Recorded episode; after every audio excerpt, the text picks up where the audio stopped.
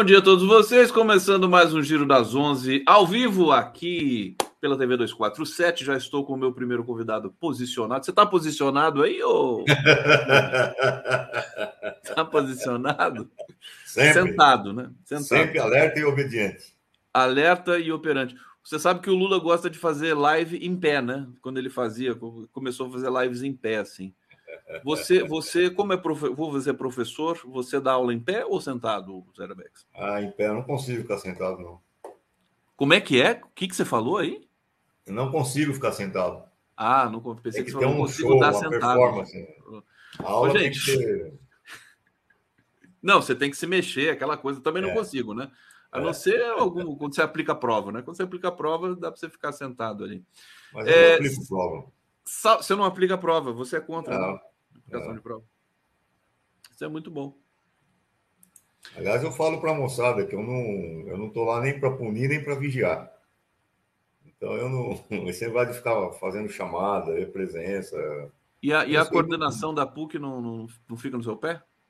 A PUC tem uma, uma grande virtude, a PUC de São Paulo, que eu acho que é a única, é a única instituição privada que tem respeita isso daí, por enquanto, até agora, que se chama Respeito à Liberdade de Cátedra. Então, dentro da sala de aula, os professores têm liberdade absoluta de adotar os livros que eles querem, de fazer o debate que eles acham importante. E ali quem manda é na relação entre o professor e o, e o estudante. Isso na Essa... PUC é uma isso na PUC é uma tradição muito respeitada. Até agora nunca foi profanada. Aliás, foi profanado uma vez, recentemente, uns, recentemente quer dizer, recentemente, para alguém da minha idade, quer dizer, é, há uns cinco anos atrás, por aí, é, é, nós os professores tentaram criar uma cátedra chamada Cátedra Michel Foucault, que é uma cátedra para se dedicar aos estudos do filósofo francês Michel Foucault, sendo que a PUC tem, tem o maior arquivo é, de entrevistas e, de depoimentos do Michel Foucault, fora da França, está aqui na, aqui na PUC. E a igreja vetou naquela época, a Fundação São Paulo, naquela época, vetou a criação da cátedra Michel Foucault, sob a alegação de que o Foucault é, defendia valores que, que, não, não eram cristãos pela igreja católica. Foucault, como todo mundo sabe, é um estudioso da, criou, ou se criou, ou não sei se criou, mas um dos principais expoentes da arqueologia, do, do método arqueológico do saber. Ele vai desenterrando camadas e camadas das, das versões das, da, da, do, do, do status quo é, teórico. Por exemplo, como foi criada a clínica? A clínica, na versão gloriosa da, da, da Revolução Francesa, é apresentada como se fosse uma conquista da, da Revolução Francesa, dos direitos humanos, da, do direito que todo cidadão tenha um tratamento digno tal, e por isso a clínica, o, o hospital psiquiátrico, é, foi criado como uma conquista da modernidade, dos direitos humanos, etc. Tal, porque aí os, os, os, os internados seriam colocados nesses hospitais, nessas instituições, e teriam um tratamento digno é, é, nessas instituições. O Foucault fala nada disso não foi uma criação da, da, Revolução Francesa, coisa nenhuma. Foi uma brutalidade que começou com uma brutalidade, começou com o isolamento dos doentes em locais isolados das cidades, tal, não sei o quê. E aí depois foi se aperfeiçoando essa instituição. E o Foucault faz isso com o discurso da moral, com o discurso do sexo, com o discurso da punição, com da loucura. Da, da loucura. E a igreja não gostou muito disso. Foi mas fora esse incidente aí com o Foucault. Mas agora com o Papa Francisco, o Foucault já deve ser habituê lá no Vaticano, né? Porque o Papa Francisco não, não, é um cara. Não vamos exagerar. O Papa Francisco é um cara muito... para frentex, né? Não, o livro do Foucault sobre o nascimento da clínica é simplesmente espetacular, né? É uma coisa. O... Todo mundo devia ler. Fala, querido. O Papa Francisco fez muita coisa interessante, mas devagar com dor essencialmente, essencialmente, ele não mudou nada na Igreja Católica. Essencialmente. As mulheres ah, continuam tendo uma. O Arbex, o Arbex, deixa eu fazer a apresentação do programa aqui, por favor. Você ah, você não fez ainda?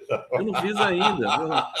Saudações democráticas a todos vocês, sejam bem-vindos aqui ao Giro das Onze, ao vivo pela TV 247. Estamos ao vivo também pela TVT de São Paulo, TV do Trabalhador, pela Rádio Brasil é, atual, FM 98,9, e também pela TV Quirimurê, na Grande Salvador, Bahia, fazendo. A gente está competindo lá com o Kertés. Conhece o, o Kertés? Sim, sim. É o, é, o, é, o, é o, grande comunicador baiano, né? Manda um abraço para o Kertés, um dia a gente vai trazer ele aqui.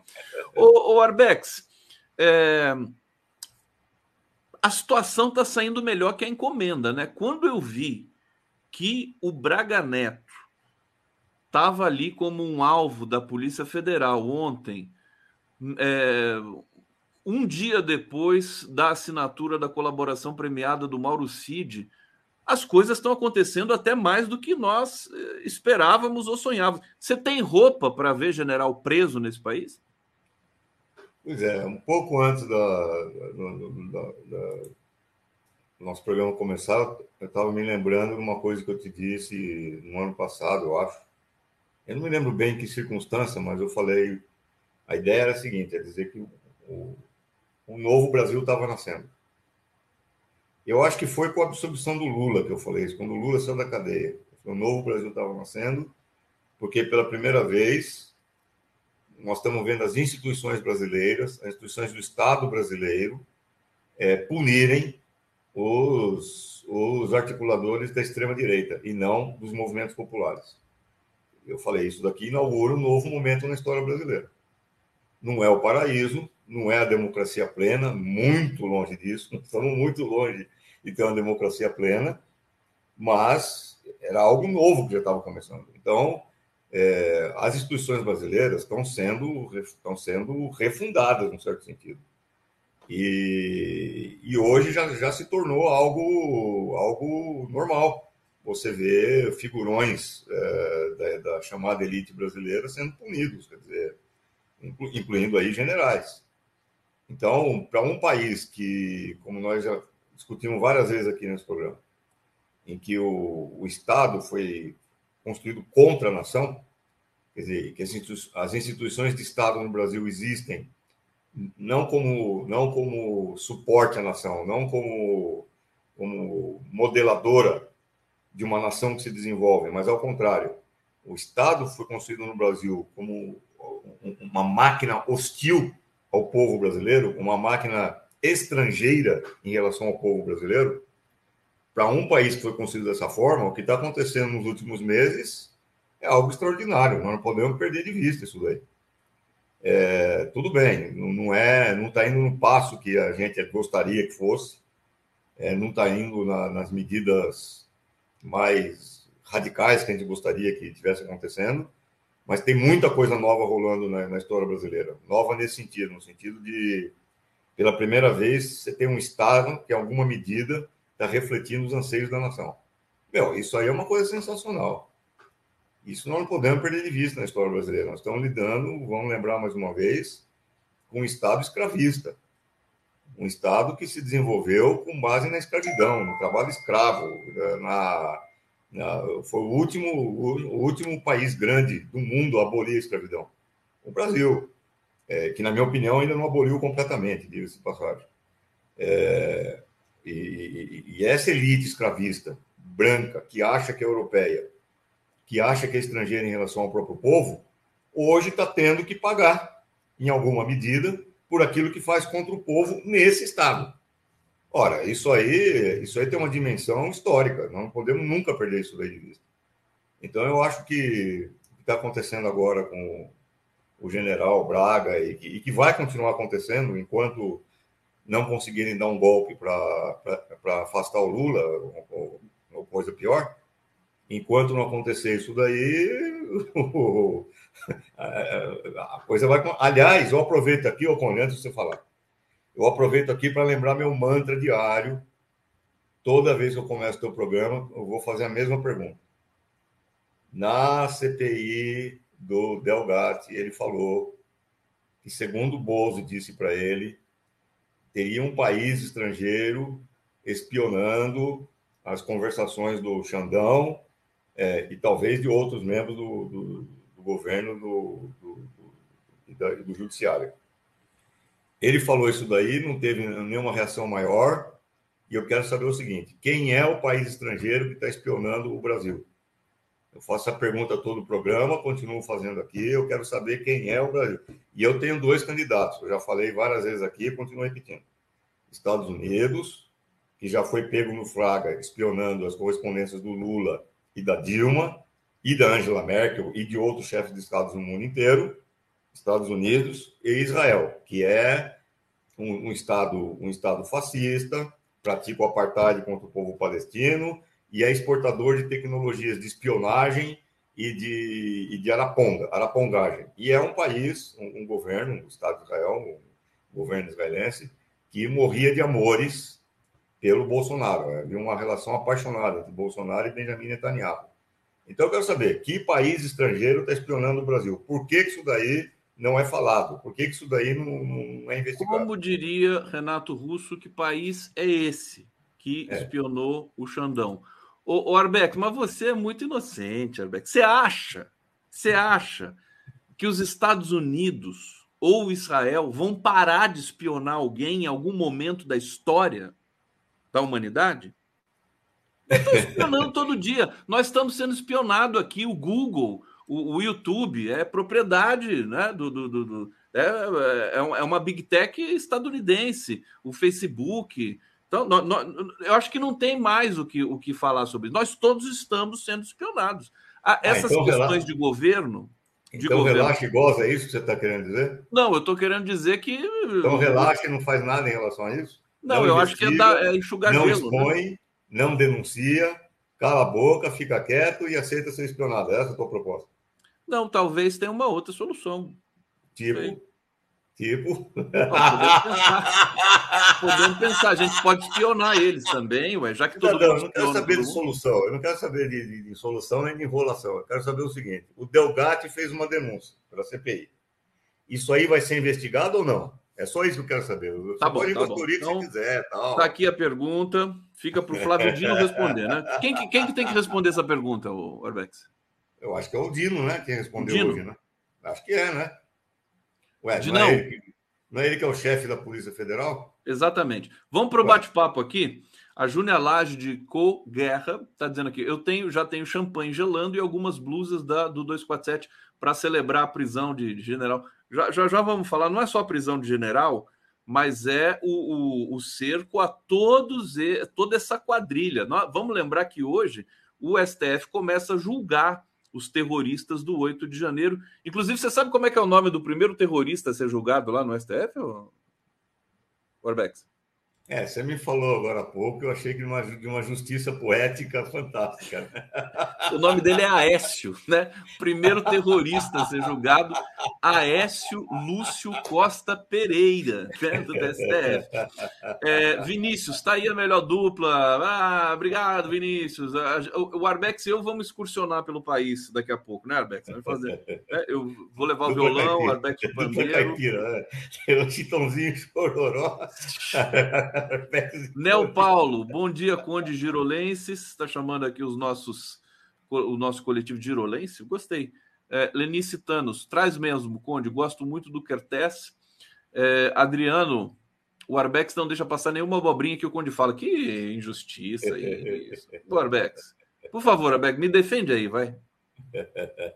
Hã? Não. Não! Como assim? Meu Deus! Aliás, Gisele... o Kertes tem um programa junto com o Bob Lopes, não é isso? Lá na Bahia? Com quem? Bob Fernandes. Bob Fernandes. Não, é. o Bob Fernandes é no, é no canal do Bob Fernandes, que é fantástico. Não, mas ele tem um programa junto com o Kertes. Não, com o Kertes na rádio também, né? Eu acho que é. É, é tem. É, o, o Jânio de Freitas também circula por lá e tudo mais. Olha, Gisele Oliveira dizendo delícia de ouvir. Eu, é claro, que ela está falando de mim, né? É, Érica Leal, bom dia. Olha o professor Arbex, amo. É um presente dos. Calma, não exagera tanto, senão o Arbex fica insuportável depois. Gisele Oliveira, que risada maravilhosa. Tá aí. Ivete Oliveira, quero ver o Arbex nu. Que isso, minha filha? Que isso? Celina, Arbex e Conde, risada maravilhosa, mil corações. O Arbex, é, deixa eu ver aqui para onde que, que, eu, que eu vou com você. Aliás, eu quero é, trazer um, um, um, um fato para você. Ontem, o nosso amigo João Pedro Stedley, que é muito mais seu amigo do que meu, evidentemente, ele tuitou isso aqui que eu vou colocar na tela, né? É, milhares de gaúchos continuam sofrendo pelo desastre natural. Vocês viram algum caminhão do agro entregando comida? Algum caminhão do agro é pop? E a cozinha solidária do MST entregou 10 mil marmitas em Encantado e eles, enfim, pessoas integrantes do MST se deslocaram para lá e estão fazendo essa, essa assistência toda.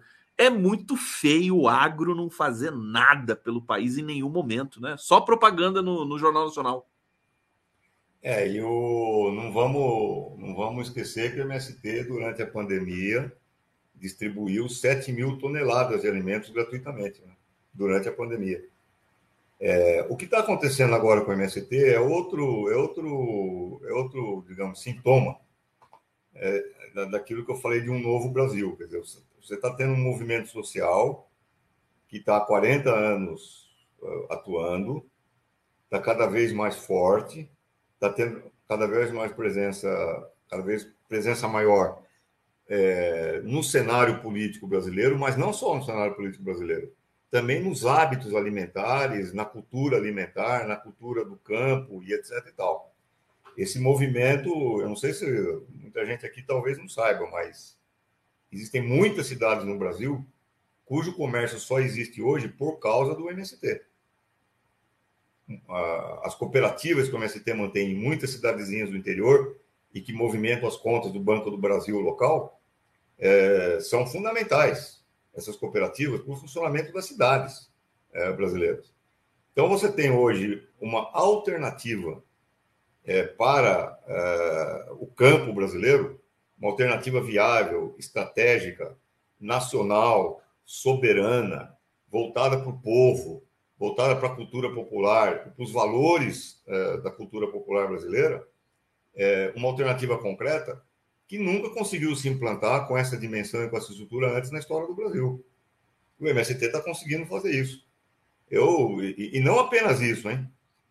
O MST mantém hoje uma das maiores estruturas, uma das maiores experiências de universidade popular do mundo, que é a Escola Nacional Florestan Fernandes.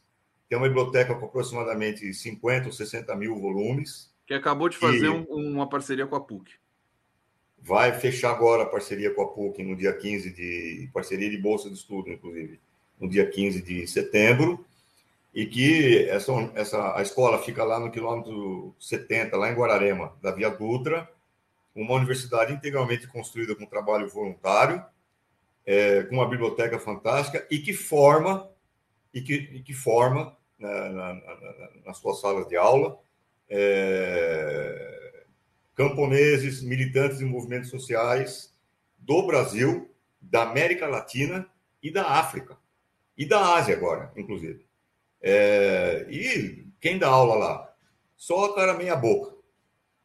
Paulo Arantes, professora Marilena Chauí, é, só gente meia boca, só uns carinha lá que não entendem nada. Aliás, você também é professor da Florestan, né? É, de vez em quando, quando me convidam, eu, eu, eu, dou uns palpites infelizes por lá. Tá. E, e, assim, altíssimo nível e com a juventude camponesa e, e movimentos sociais do Brasil inteiro. Então, o MST é uma, olha, é um fenômeno, é um fenômeno que tem que ser muito, muito é um fenômeno defendido. pode ser o, o, o, fiel da balança nessa história toda, né? Porque é, é um movimento que é, não passa pano, né? Que está sempre ali fazendo as suas ações. E eu falei ontem para o advogado do MST, que também é teu amigo, que é o, o Ney Strozak, é uma figura Grande fantástica, é. também da BJD, o, o, que, que é quem está ali um, um, pouco coordenando essa parceria entre PUC e Escola Florestan Fernandes.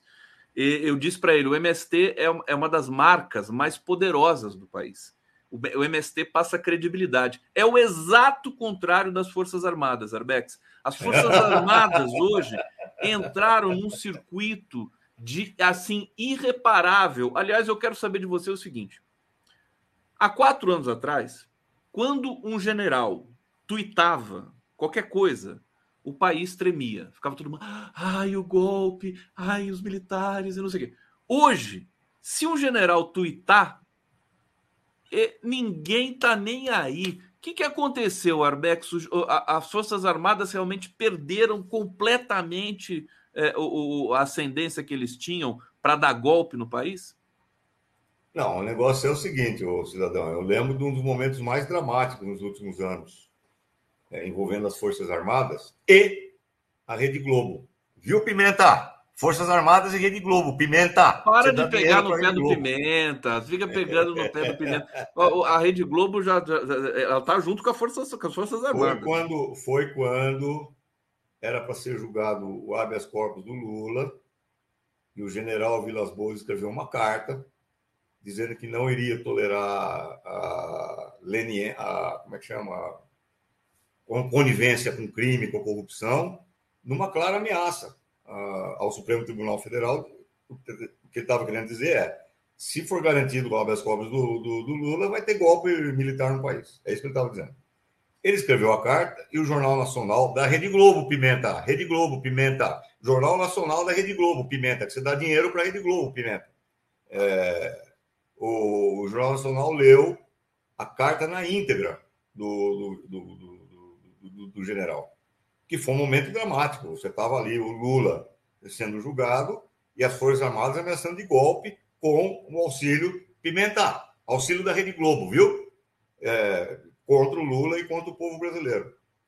Então, então hoje, hoje o quadro, o quadro mudou completamente, porque é, você está tendo um momento de, de, de recuo é, do fascismo. Eu repito, não é para ficar eufórico, não é para achar que está tudo resolvido, porque não está nada resolvido, ao contrário, está é, tá muita coisa ainda para ser resolvida. Nós estamos no começo do começo, mas foi uma virada que aconteceu. Eu acho que foi uma virada importante e que tem a ver com uma, uma um novo lugar em que, em que todo esse processo com Lula, a libertação do Lula, a vitória eleitoral, tudo que está acontecendo, estão recolocando, reformulando a relação do Estado brasileiro com a nação brasileira. De novo, não é para ser eufórico, não é para ficar achando que está tudo resolvido, não é para achar que daqui para frente o caminho está plano, muito ao contrário, o fascismo está sempre à espreita, o golpe pode acontecer a qualquer momento, pode acontecer, é, mas nós estamos no caminho certo. Agora, esse essa descredibilização, se é que existe essa palavra, das Forças Armadas, ela, ela é mais forte do que qualquer vontade ou desejo de, de governante. É da história, né, Arbex? Isso que é muito forte que eu estou percebendo. Quer dizer, eles caíram agora, depois de terem ficado do lado do Bolsonaro, né, todas essas estripulias da quadrilha Bolsonaro no governo anterior, e, por, e, e, toda a história das Forças Armadas veio à tona, né? Desde a ditadura a gente não tinha virado essa página, né? Pois é, Agora, mas é eu falei... corrupção. O Braga Neto está sendo ali investigado num processo que vai desembocar em corrupção das forças. Pois é, cidadão, mas é o que eu te disse outro dia. Existe uma situação qualitativamente nova em que hoje as Forças Armadas elas não têm como se respaldar em nenhum discurso ideológico para justificar as ações dela. Vamos, vamos lembrar, é, durante a, no século XIX, qual era o discurso ideológico da, da, da, dos militares é, que, que apoiavam, que estavam, sustentando o império para reprimir as mobilizações populares? Era manter a unidade territorial. Então, a unidade territorial brasileira tem que ser mantida a qualquer custo, tal. Duque de Caxias é um herói da integridade territorial brasileira, não sei o que, por. Aí veio, veio o, o, os anos, uh, o século XX, e aí as Forças Armadas passaram, passaram a ser a guardiã é, do, do Estado contra o comunismo.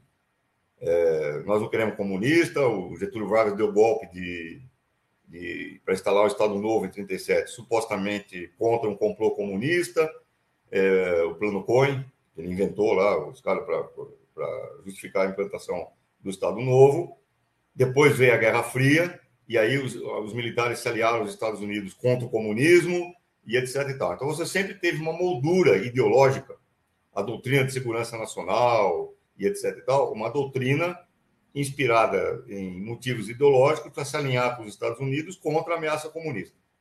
Hoje não tem ameaça comunista, coisa nenhuma.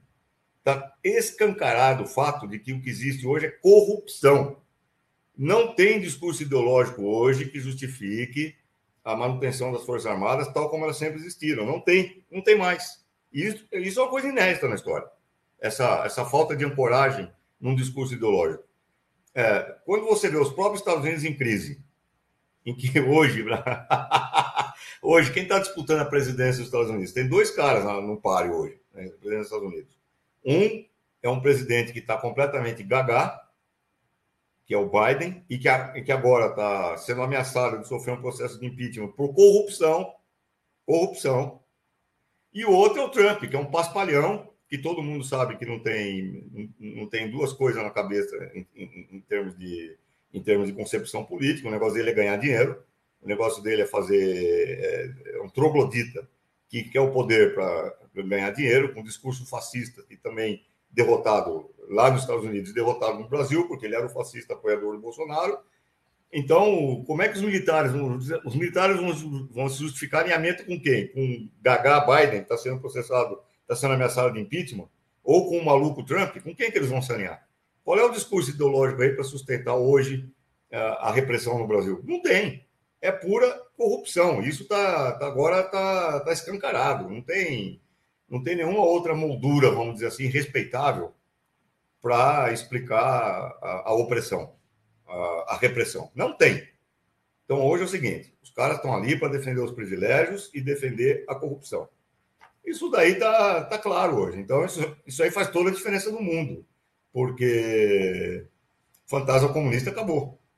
E isso é muito bom, né? É, é, é, é uma é uma notícia excelente para o Brasil. Ontem eu me dei conta disso. Quer dizer, se, se, se general ameaçar, pintar e bordar em rede social agora, cadê o clube tanto, militar? Cadê o clube militar? Que, tanto, que os bo, tanto que os bozistas tentaram inventar a única ameaça, a única suposta ameaça comunista que eles ainda poderiam, poderiam agitar, que é a China. Não, Sim.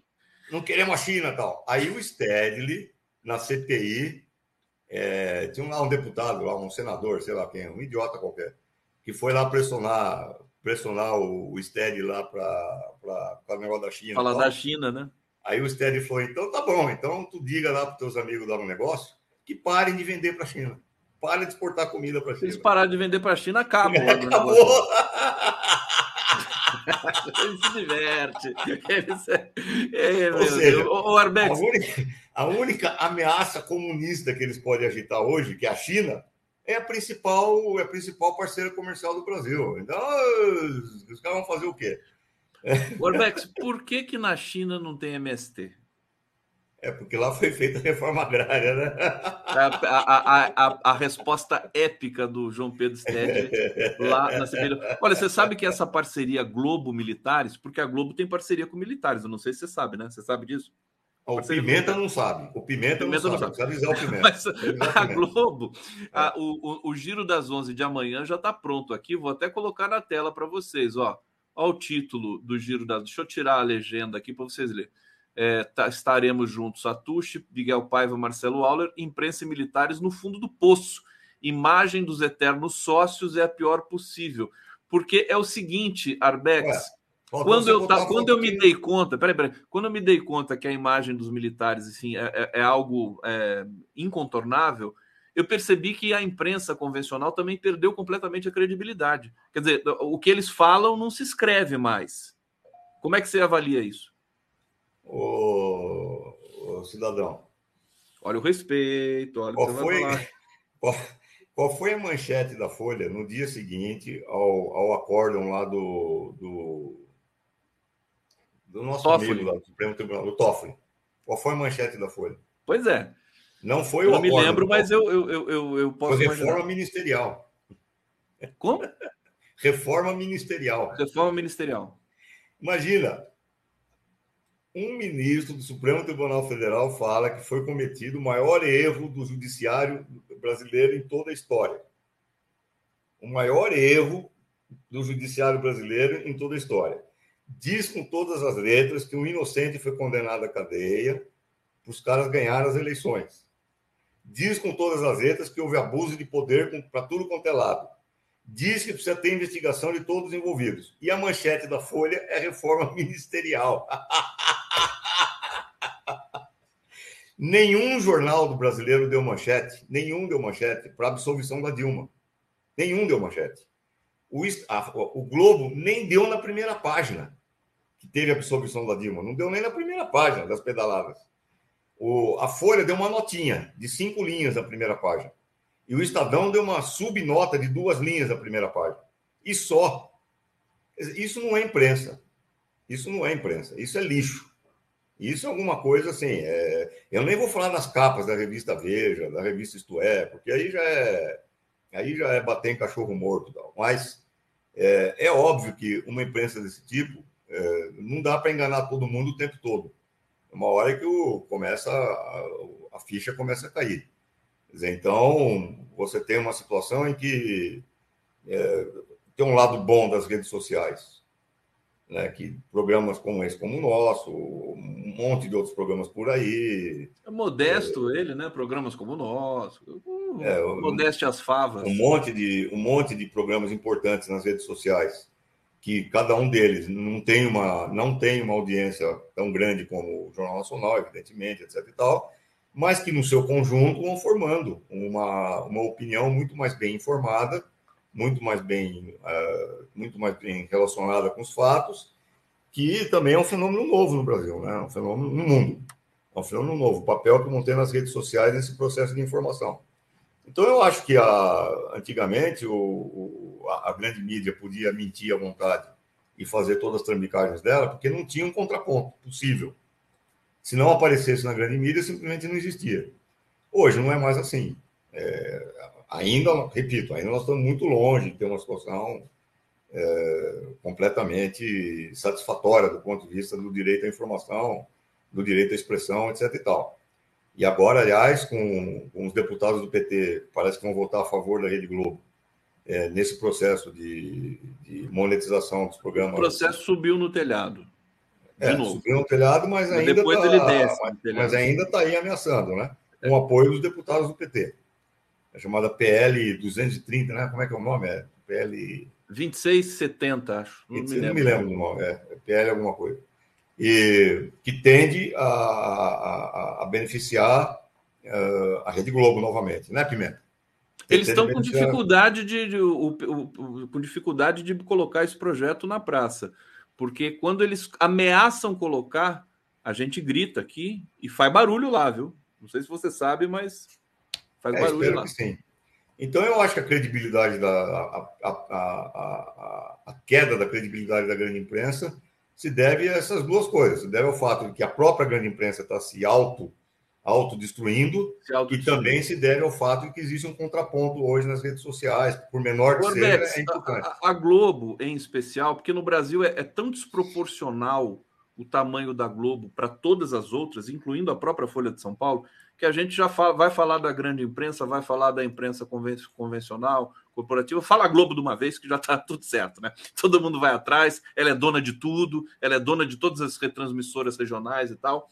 É, eles eles até, até começaram a limpar um pouco a própria imagem com uh, a, o posicionamento deles diante do Bolsonaro. Mas é fácil ficar bem na fita com o Bolsonaro do lado, né? Todo mundo fica lindo, né? Com o Bolsonaro do lado. Agora que o Bolsonaro saiu de cena, eles voltaram a se queimar, né? E estão tentando ressuscitar figuras como o Aécio Neves, na, na falta de você ter alguém para polarizar, para antagonizar com o Lula, que, embora tenha problemas para enfrentar, é, vai ficando cada vez mais forte. Isso é inegável, as pesquisas estão atestando isso.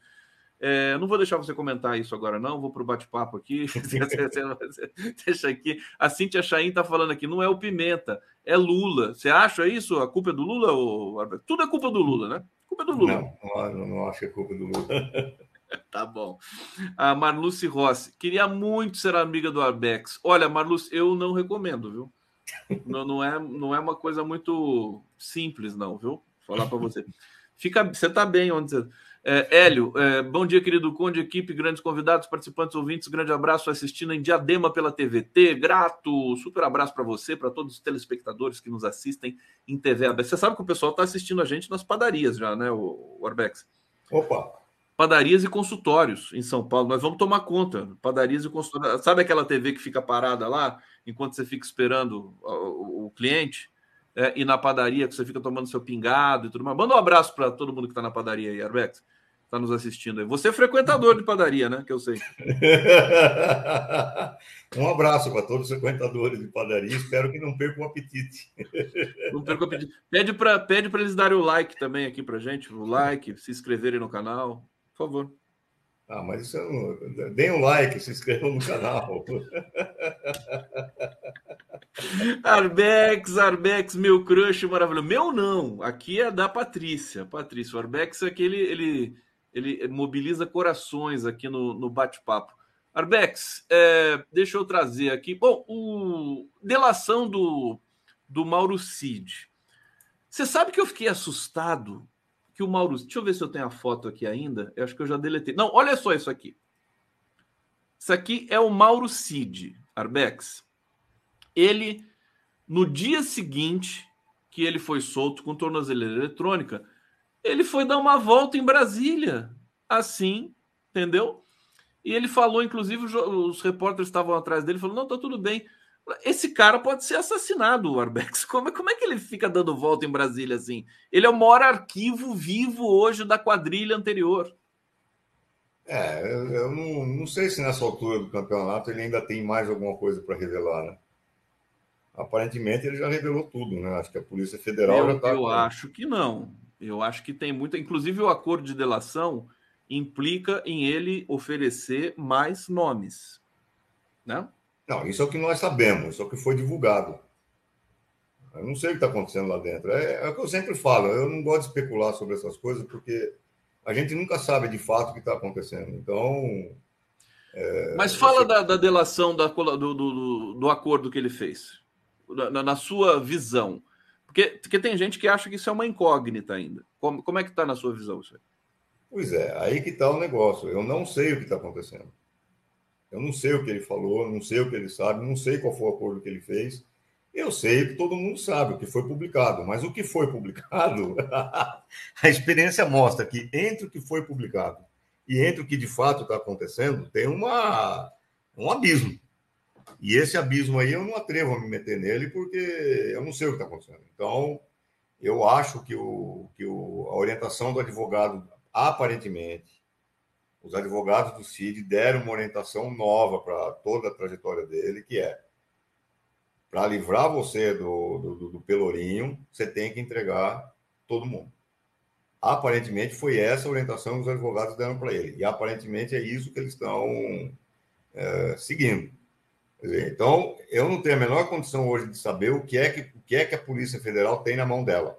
Eu não tenho como saber isso, não sei. Então, eu não vou, não vou falar disso aí, porque. Vou ter que fazer um acordo de delação premiada com o Arbex, que ele não quer falar. Você não quer falar. Tá eu não quero falar sobre aquilo que eu não posso falar. Eu não sei falar sobre isso daí. Não.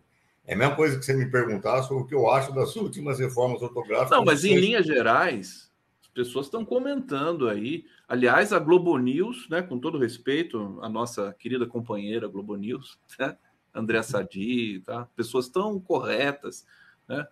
Merval Pereira e companhia, o Guedinho, né, que é um fofinho e tudo mais. De vez em quando você vê ele, né? Ou não? Você não tem televisão em casa? não tem televisão. Você não tem televisão. É, é, eles só falam disso há uma semana, o Arbex. Só falam da delação do Marucci, tudo que o Marucci vai falar que ele não vai falar. Motivo a mais para eu ficar desconfiado. Se a Globo está falando muito, tem coisa aí, meu amigo. Tem coisa, tem coisa. Aliás, tem uma coisa que eu quero falar sobre o comentário que você fez, e você não me deixou eu comentar. É, para insistir sobre uma coisa que eu também, quase todo programa, eu falo aqui. Quem puder, acesse o YouTube e veja o documentário Muito Além de Cidadão Kane, que é um documentário produzido pela BBC sobre a história da Rede Globo e que mostra como a história da Rede, como a Rede Globo é, foi criada, estruturada para ser um porta-voz do Estado brasileiro. Muito mais do que de um governo de plantão, mas do Estado brasileiro.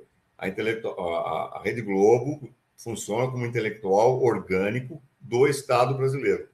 É uma empresa de capital privada que funciona como intelectual orgânico do Estado. Isso dá para a Rede Globo uma posição ímpar no mundo. Então, viu, Pimenta?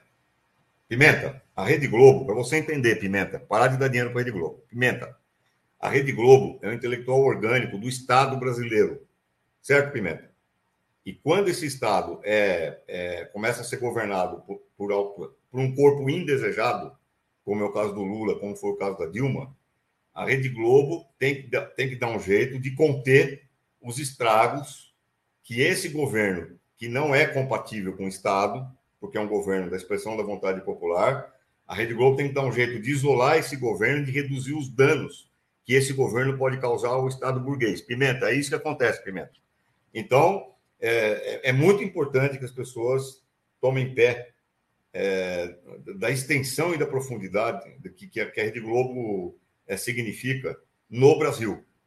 É, nunca é demais bater o pé sobre isso. Nunca é demais, nunca é demais. O Arbex vai fazer um podcast chamado Viu Pimenta?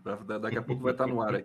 Olha, eu não resisto colocar aqui o nosso próximo convidado, que é o Aldo Fornazieri. Oh, Aldo, oh, Aldo. Seja bem-vindo aqui, porque eu sei que vocês dois são amigos e eu quero vê-los juntos aqui na tela.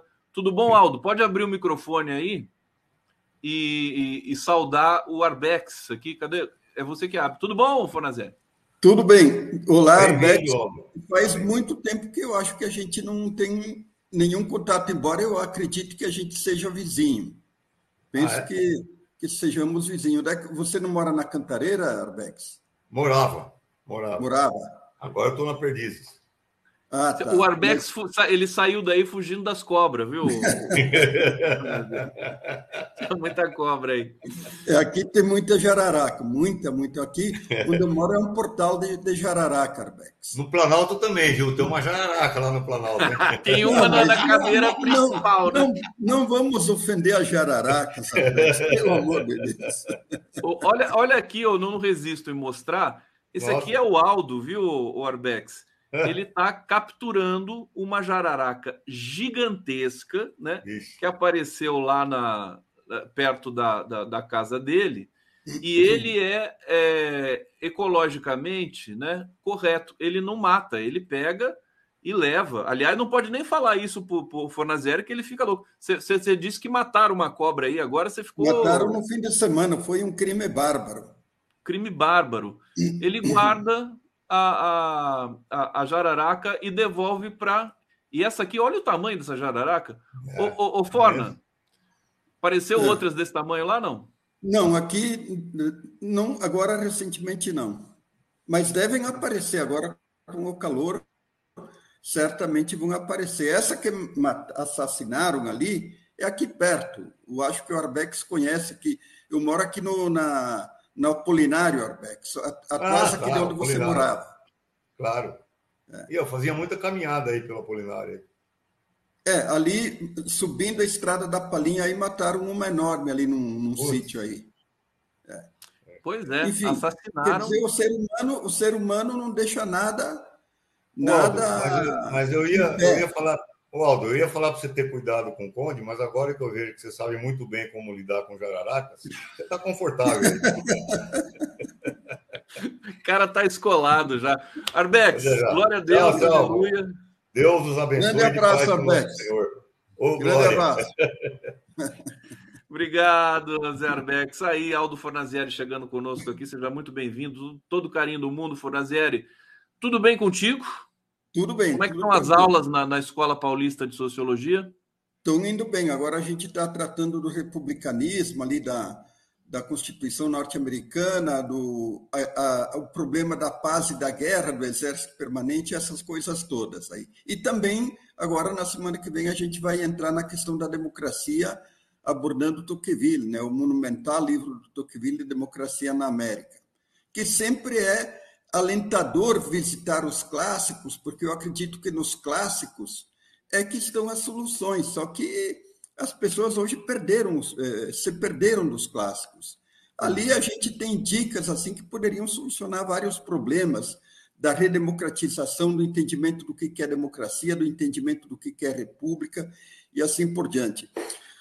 Uma das coisas que eu nunca me canso de enfatizar junto com os alunos é que, para esses clássicos, o valor principal da democracia era a, igual, era a igualdade. E hoje nem a esquerda ah, levanta esse argumento. Né? Quer dizer, essa ideia, por exemplo, tanto Tocqueville, Montesquieu, é, é, até mesmo em parte os federalistas norte-americanos, sempre enfatizaram a ideia de que o valor principal da democracia é a igualdade evidentemente que junto com a liberdade. E hoje você não ouve mais falar em igualdade, não tem mais socialista no mundo. Quer dizer, nem, nem a esquerda mais é socialista hoje.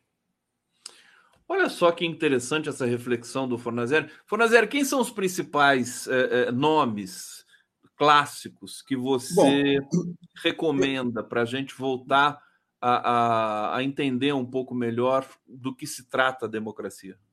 Bom, é, claro, o meu guia maior é o Maquiavel, né? Maquiavel. Um entendimento geral do que é política, embora ele não ele trate da questão da república, não no Príncipe, mas num outro livro que é pouco estudado, que são os discursos sobre a primeira década do Tito Livre. Inclusive, a minha tese de doutorado foi sobre essa abordagem que ele faz, né?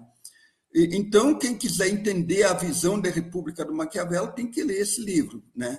E ele, de certa forma, é o, o rebento, o germe, a semente de toda uma reflexão moderna que é muito forte hoje nos Estados Unidos, na Europa. Aqui no Brasil também tem crescido né, as publicações sobre o Maquiavel.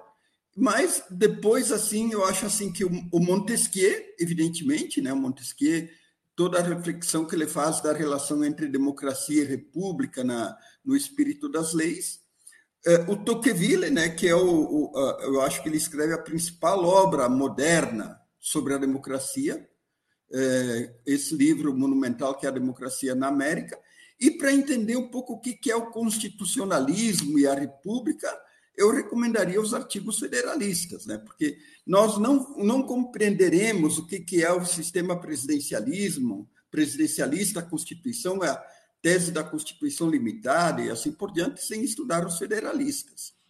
Também um, um livrinho que eu recomendo muito também, porque ele é de grande inspiração, eh, embora em parte eu não concorde muito com algumas teses que estão ali, mas que vale a pena para refletir sobre a República, é um livrinho do Kant, um filósofo eh, prussiano, alemão, né, que se chama A Paz Perpétua.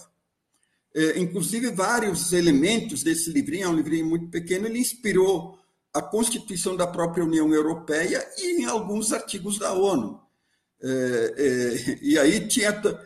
Ele, escreveu esse livrinho no final do século XVIII, logo depois dos artigos federalistas, e aí você vê que ele tem uma visão contrária aos federalistas sobre o problema da guerra. Ele se aproxima mais dos antifederalistas, que defendiam a confederação nos Estados Unidos. Por quê? Porque eles entendiam que não se deveria constituir exércitos permanentes, porque eles, eles se, se inseriam na lógica de uma disputa entre estados e levariam a guerras intermináveis.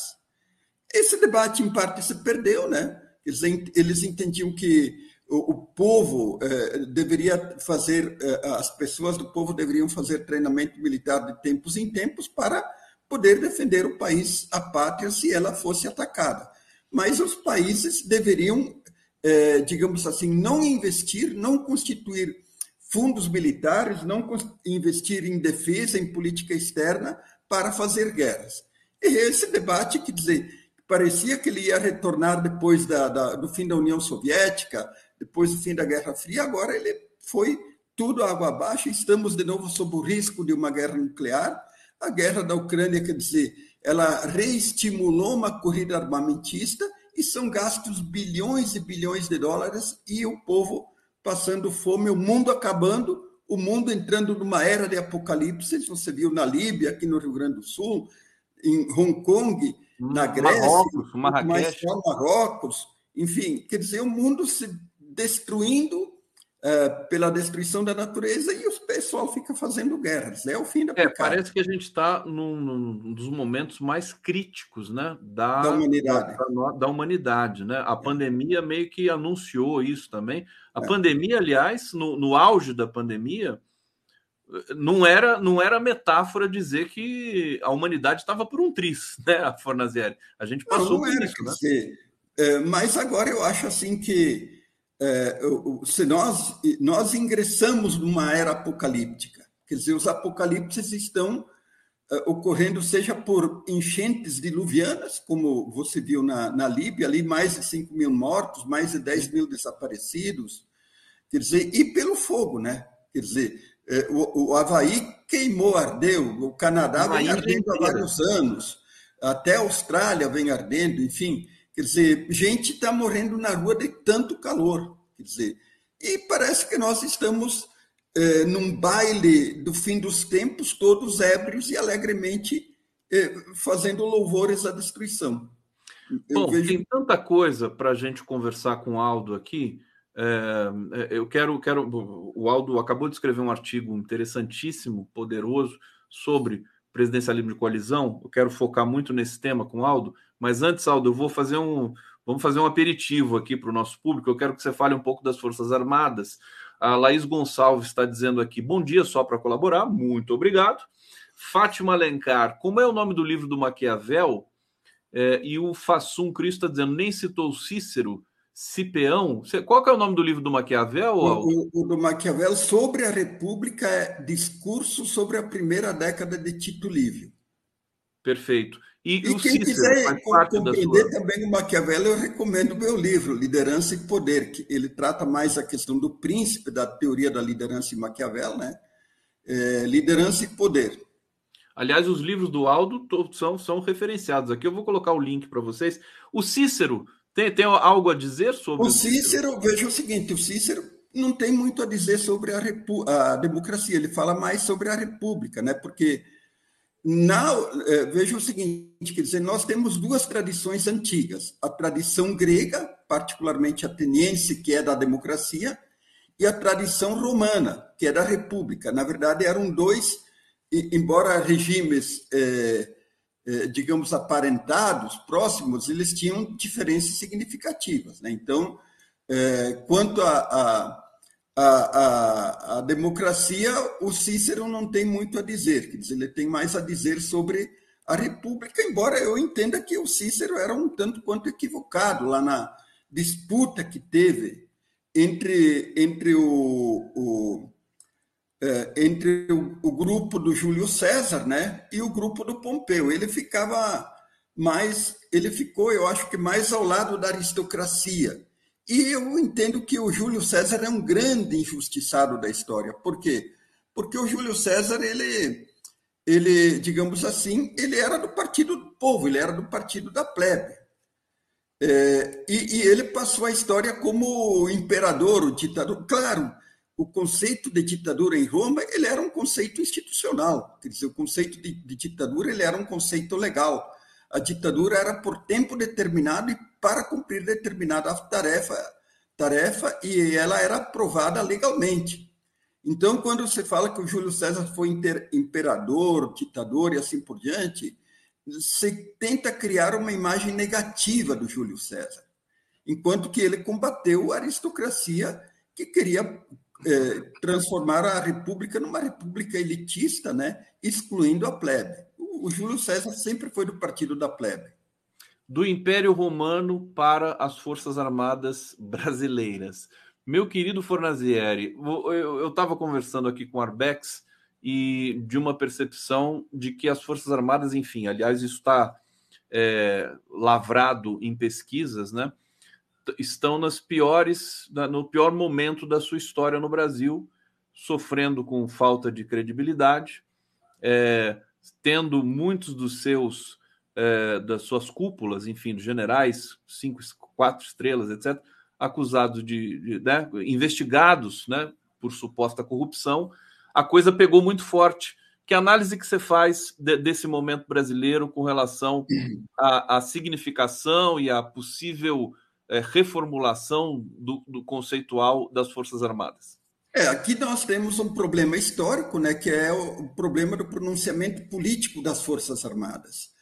É, veja o seguinte: esses dias eu estava dando uma. Essa semana eu dei uma aula sobre é, a questão de, da, das cartas de direitos, e, e, você sabe que uma das primeiras cartas de direito moderna foi escrita na Virgínia, publicada na Virgínia, em 1776. E depois, inclusive, ela tem vários elementos hoje incorporados na, na Declaração de Direitos da ONU e assim por diante. E nessa declaração da Carta da Virgínia de 1776, já se dizia que o poder militar deve ser subordinado ao poder civil. Quer dizer, então veja que, que nós estamos atrasados séculos. E esses clássicos também sempre disseram que o poder militar deve ser subordinado ao poder civil na República. Então, aqui, quer dizer, é, nós tivemos pronunciamento político dos militares durante o Império, no fim do Império, na proclamação da República, em 30, na Revolução de 22, na, no tenentismo, enfim, e depois no auge em 64. Então, quer dizer, nós temos que superar essa fase histórica do pronunciamento dos militares é, é, na, na, na vida política. político. Aliás, sem é, querer te interromper, e, só, só, um pouquinho. Pode, pode. Só, não, e veja o seguinte, a esquerda ela não ajuda. Ela não ajuda. Por que, que não ajuda? Porque, quer dizer, é, é, é, veja o seguinte, só agora que estão surgindo projetos de lei depois de, da redemocratização dos cientistas. E aí veja o seguinte: o Ministério da Defesa e as três forças elaboraram um pré-projeto no sentido de, de que aquele militar que vai para a política ele tem que ir para a reserva e também no sentido de dizer que é, é, o militar que assume um cargo de ministério de, no ministério de um governo ele tem que ir para a reserva. E aí eu vejo seguinte: vem o pessoal do PT, é, o próprio Jacques Wagner, eu acho que a gente já falou, até aqui não me lembro bem disso, e ele, ele diz o seguinte: não, olha, militares, vocês estão sendo muito radicais. Vamos, vamos garantir que vocês fiquem, possam ir no, no ministério. É o fim da picada, meu. Não sei se você. Pois é, o Jacques isso. Wagner fez esse comentário naquela é, PEC, né? Quer dizer, é o fim da picada, porque veja o seguinte: qual que é, porque é, qual que é o risco? Um, um governante golpista ele pode encher o ministério de, de militares. E o que, que, é mais perigoso? É um, um militar se eleger deputado ou um ministério cheio de militares? Então é desastroso, meu. É desastroso porque a esquerda não ajuda a superar esse problema histórico que nós temos. Pelo contrário, no momento em que as Forças Armadas e o Ministério da Defesa tentam dar um passo adiante, e aí vem o, o, o Jacques Wagner, outros ministros aí dizem não. Dá um passo atrás. Que sejam ministros. Dá um passo foi, atrás. Foi realmente. É lamentável. Foi muito estranho realmente aquilo lá, é. né? Tava tudo pronto para ser apresentado Exatamente. ali pro, com um consenso das Forças Armadas. É. E aí vem, vem um recuo. Impressionante. É síndrome de Estocolmo. Agora, o, o Fornazieri, você concorda que é, eu estava comentando com o Arbex o seguinte: há quatro anos, se um general tuitasse né, alguma coisa, enfim, colocasse ali, é, ameaçasse, né, o, o Brasil ficava, o país ficava acuado, com medo. Hoje, hoje, se um general tuitar alguma coisa, ele vai ser cancelado pela, pela própria rede social, porque eles estão com a pecha de corrupção. Isso é. é um momento absolutamente inédito na história brasileira. Quer dizer, as imagens das Forças Armadas estão na lama, assim como está agora. O que, que, você acha que vai. É, quais são os.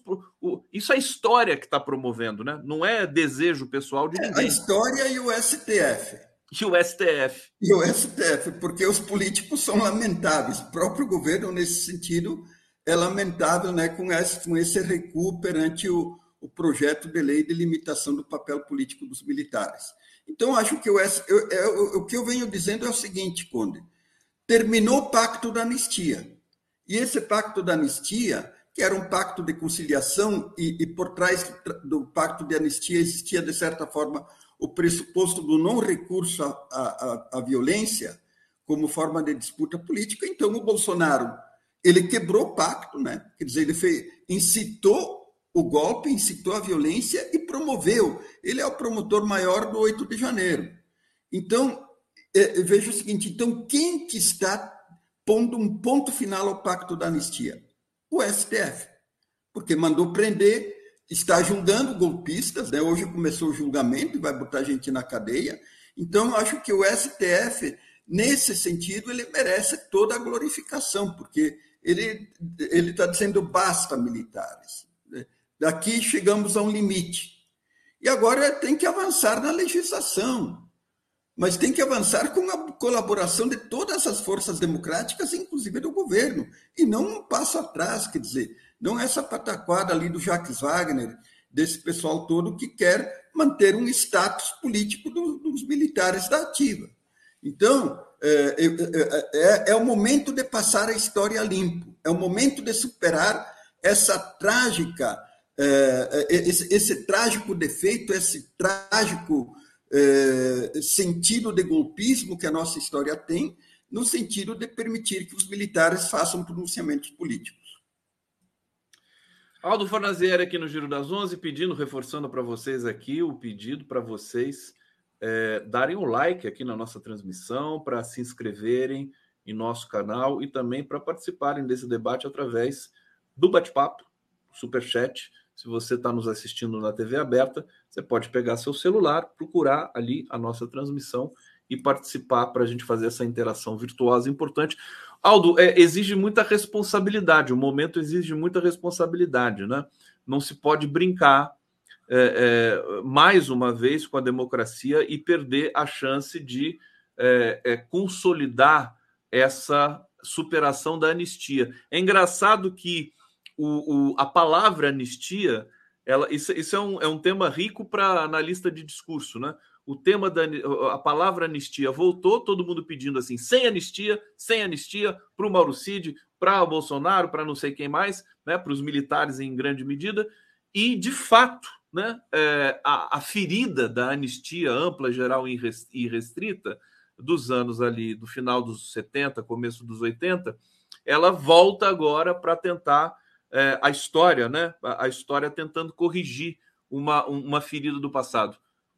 Abusei aqui da, da, da análise? Não, está correto. Agora, a história não faz isso sozinho. Quer dizer, são não os sujeitos humanos, os sujeitos políticos que têm que agir para que a história aconteça.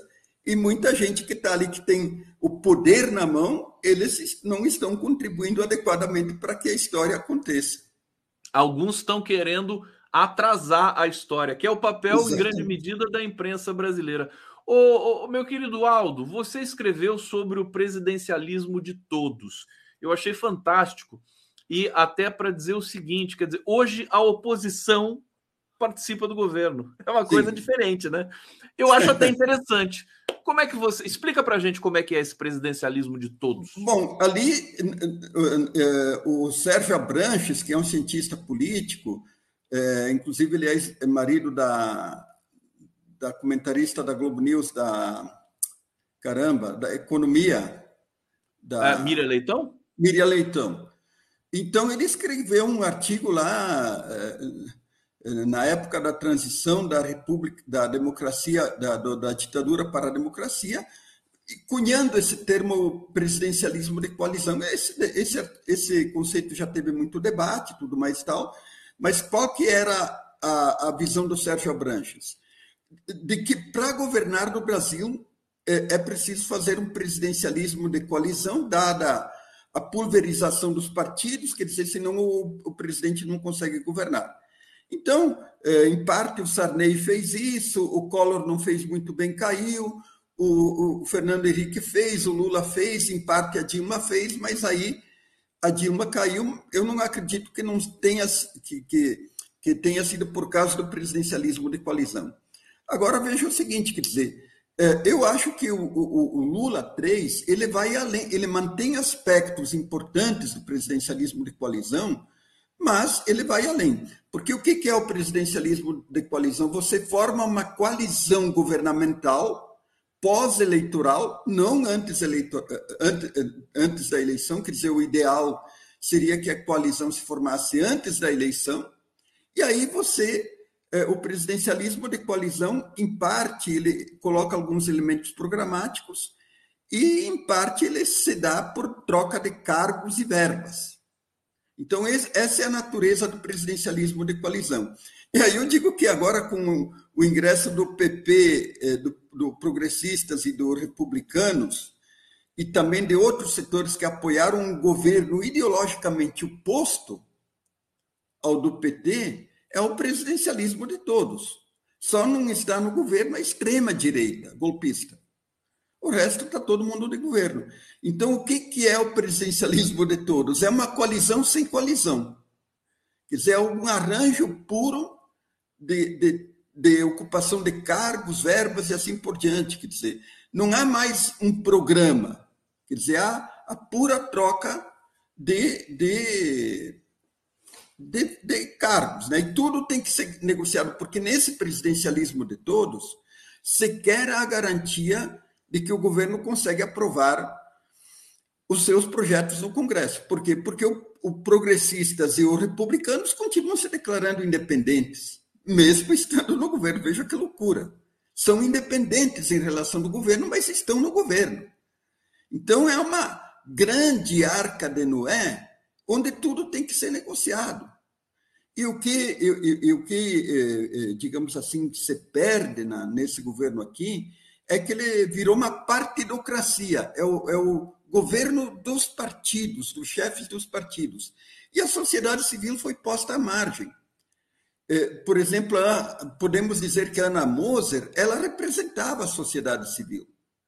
E veja o seguinte, quer dizer, nos momentos cruciais, quem decide o jogo a favor dos governos progressistas? É a sociedade civil.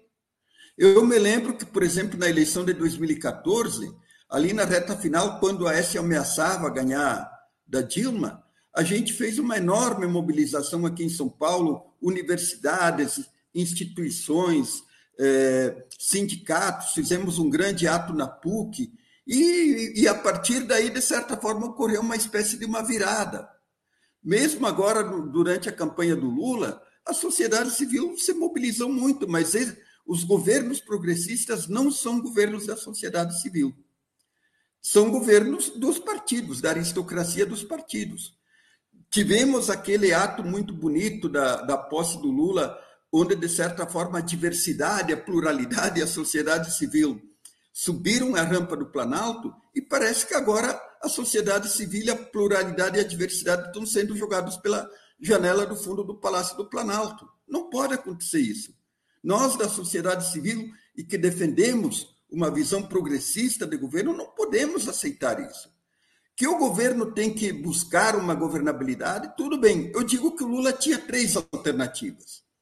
Seria fazer um governo de minoria com 133, 136 deputados da base, fazer uma aliança mais ampla, incorporando setores democráticos eh, de centro e até de centro-direita que não estão no governo, ou fazer um governo de todos. Eu optaria para dar uma segurança ao governo pela segunda alternativa, porque você daria uma segurança maior ao Lula para governar e, ao mesmo tempo, você negociaria com setores como progressistas ou republicanos e assim por diante, porque, de qualquer forma, vai ter que negociar e não os colocaria no governo.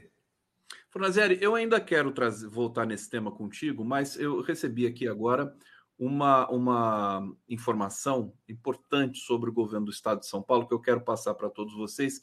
Em primeira mão, a matéria do, da Rede Brasil Atual, do site Rede Brasil Atual. Deixa eu colocar na tela aqui para vocês.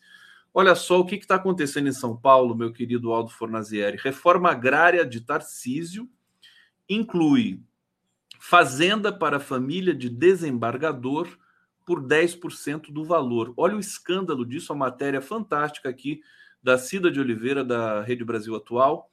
Vamos ler aqui a cabeça dessa matéria para o Aldo comentar na sequência e vocês também que estão nos assistindo aqui. É, o governo paulista Tarcísio de Freitas, governador paulista, né, que é do Republicanos, que está no governo Lula, né, agora com o ministério, confirmou presença nessa quinta-feira na entrega, é, amanhã, portanto, né, dia 14, de títulos de sua reforma agrária, ou seja, entrega de fazendas públicas a quem já tem terra. Escândalo. O evento, que será às 17 horas no recinto de exposições do, de Presidente Prudente, tem o apoio de entidades do agronegócio. Não é à toa, os títulos serão dados a grandes fazendeiros com propriedades em outros estados, com descontos arrasadores. A liquidação das terras paulistas para os ruralistas chega a, atenção, 90% de desconto. É, mais um, um, trechinho aqui para vocês. É o caso da fazenda Miralua, localizada no município de Marabá Paulista, com área de 1.539 hectares 28 ares e 47 centiares, segundo a Fundação Instituto de Terras do Estado de São Paulo. José Gomes da Silva, o ITESP, está avaliado em 19 milhões 181 mil, mas será entregue por 1 milhão 918 mil reais, ou seja, valor correspondente a 10% da chamada terra nua. Ô, ô meu querido Fornazieri, é, impressionante. O, o Tarcísio está conseguindo fazer uma proeza em São Paulo, que é um governo é, violento, excludente, é, um desastre na educação, né? E como é que vai ficar isso? Eu queria que você comentasse um pouco a situação no estado de São Paulo aqui. Em primeiro lugar, eu gostaria que o MST invadisse essas fazendas. Desculpa, deu uma pequena falha é um aqui no seu, no seu mesmo, sinal. Aldo. É um, é um roubo do, do, do recurso. Deu, é. deu, uma pequena falha Opa. no seu sinal. Vou pedir para você refalar, tá. é. Não, eu estava falando que eu gostaria que o MST invadisse essas fazendas, porque é um roubo em favor dos, dos grandes fazendeiros, desembargadores e não sei mais o que. Então, mais do que justo invadir essas terras, porque não se pode aceitar um, roubo, um escândalo desse tipo. Eu tenho dito, até escrevi um artigo na Carta Capital, mostrando como o, o Tarcísio está destruindo a Polícia Militar de São Paulo, que eu reputo que era a melhor polícia militar do Brasil e que tinha é, conquistado vários avanços internos em termos de, de não violência, de, de direitos humanos e assim por diante. Quer dizer, está jogando 20, 30 anos de progressos lentos, mas significativos, para a lata do lixo quer dizer, introduzindo uma polícia violenta, é, sem ordem, quer dizer, que é, implanta a pena de morte no estado de São Paulo. Quer dizer, a, a, na educação vocês viram ali o desastre completo. É um, é um, um, um governador que promove é, os torturadores, como o, o coronel Erasmo Dias, que dizer, deu o nome de uma, eu acho que um trecho de uma estrada, alguma coisa assim. E agora vem com essa esse roubo do recurso público, que são as terras públicas, para grandes fazendeiros. Quer dizer, é, e eu acho que isso tem que quebrar a ilusão de determinados setores de centro, de centro-direita, de que o Tarcísio não fosse bolsonarista, de que ele poderia ser uma alternativa de direita democrática em 2026. Ele não é, porque ele é um fascista. Quer dizer, é isso que vem se demonstrando. E o que, digamos assim, eu lamento é a frágil oposição que se faz ao Tarcísio na, na, na, Assembleia Legislativa de São Paulo. A frágil oposição que os movimentos sociais fazem ao Tarcísio aqui no estado de São Paulo. Eu não canso de, de repetir que os governos tucanos nunca tiveram oposição aqui em São Paulo. São Paulo é um estado muito estranho, porque existe uma, aparentemente, uma esquerda, mas essa esquerda não é de oposição à direita aqui no estado de São Paulo. Então, eu acho que é, é, chegou a um limite esse caso da, da, dessa reforma agrária para os fazendeiros, para os ricos, para mim é o ponto final. Quer dizer, tem que ir para as ruas, tem que invadir essas terras. Quer dizer, não dá para né, aceitar um Estado que não faz oposição à direita aqui no estado de São Paulo. É, as, as, o, os legislativos estaduais e municipais eles são muito dóceis né, ao, ao, ao, aos executivos. É uma coisa impressionante, porque assim, ali vale realmente o poder financeiro. No, em Brasília é diferente, né? Eles são indóceis. É diferente. Poderiam copiar e, Brasília. E mesmo né? assim, a oposição que se fez ao Bolsonaro em quatro anos foi uma oposição pífia. Eu não tenho medo de dizer isso. Foi uma oposição pífia e acovardada. Olha, eu vou querer saber o, o que, que o MST vai dizer sobre esse escândalo de reforma agrária para ricos em São pois é. Paulo é. aqui, promovida pelo governo Tarcísio de Freitas. Você tem Logo que mais uma liderança do MST aí. Exatamente. Vamos chamar é. uma liderança do MST, vamos, vamos repercutir, vamos acompanhar isso aqui durante toda a nossa programação hoje e amanhã, certamente. Eu vou para o bate-papo, querido Aldo, trazer alguns comentários aqui. Primeiro, o do Carlos Alberto Veloso Lopes: os partidos querem ministérios, Lula não dá e não aprova nada no Congresso. Se não, Lula não, não aprova nada no Congresso. Acho que é isso, né? Aí você sugere uma revolução, um golpe. O não. quê, Fornazieri? Aqui... Eu, eu, falei que a, então. a, a, reforma ministerial, eu acho que ele não ouviu bem, que a reforma ministerial que ele deveria fazer era uma reforma mais restrita, incluindo setores democráticos ali do centro e tudo mais e tal, e negociar com a, a centro-direita, com o Lira e assim por diante, porque vai ter que negociar mesmo. Então, para que botar no ministério, pagar um preço alto, sendo que ele não garante os votos, sendo que os republicanos e progressistas continuam se declarando independentes? Então, eu não vejo muito sentido num tipo de reforma dessa natureza. Então, acho que a reforma deveria ser mais restrita e e, e, fazer uma negociação com, com esses setores mais de direita do Congresso. Fornazieri, o, o, Alexandre de Moraes está falando nesse momento. Eu vou abrir um pouco o áudio aqui, porque ele estava assim, transtornado. Vamos ouvir um Estado pouquinho o Alexandre de Moraes. de Direito tramaram contra um governo democraticamente eleito, tramaram contra esse Supremo Tribunal Federal. Todas essas pessoas que são odiadas pela maioria da população. É, esses extremistas que não gostam do Supremo Tribunal Federal né, são a minoria. A minoria da população. E isso ficou demonstrado nas urnas, e isso fica demonstrado nos atos golpistas em que uma minoria praticou, e isso foi repudiado pela população brasileira, que é uma população séria, ordeira, digna, é, e ficou aviltada com o que se fez aqui na Praça dos Três Poderes. E exatamente por isso, presidente, que há conexão.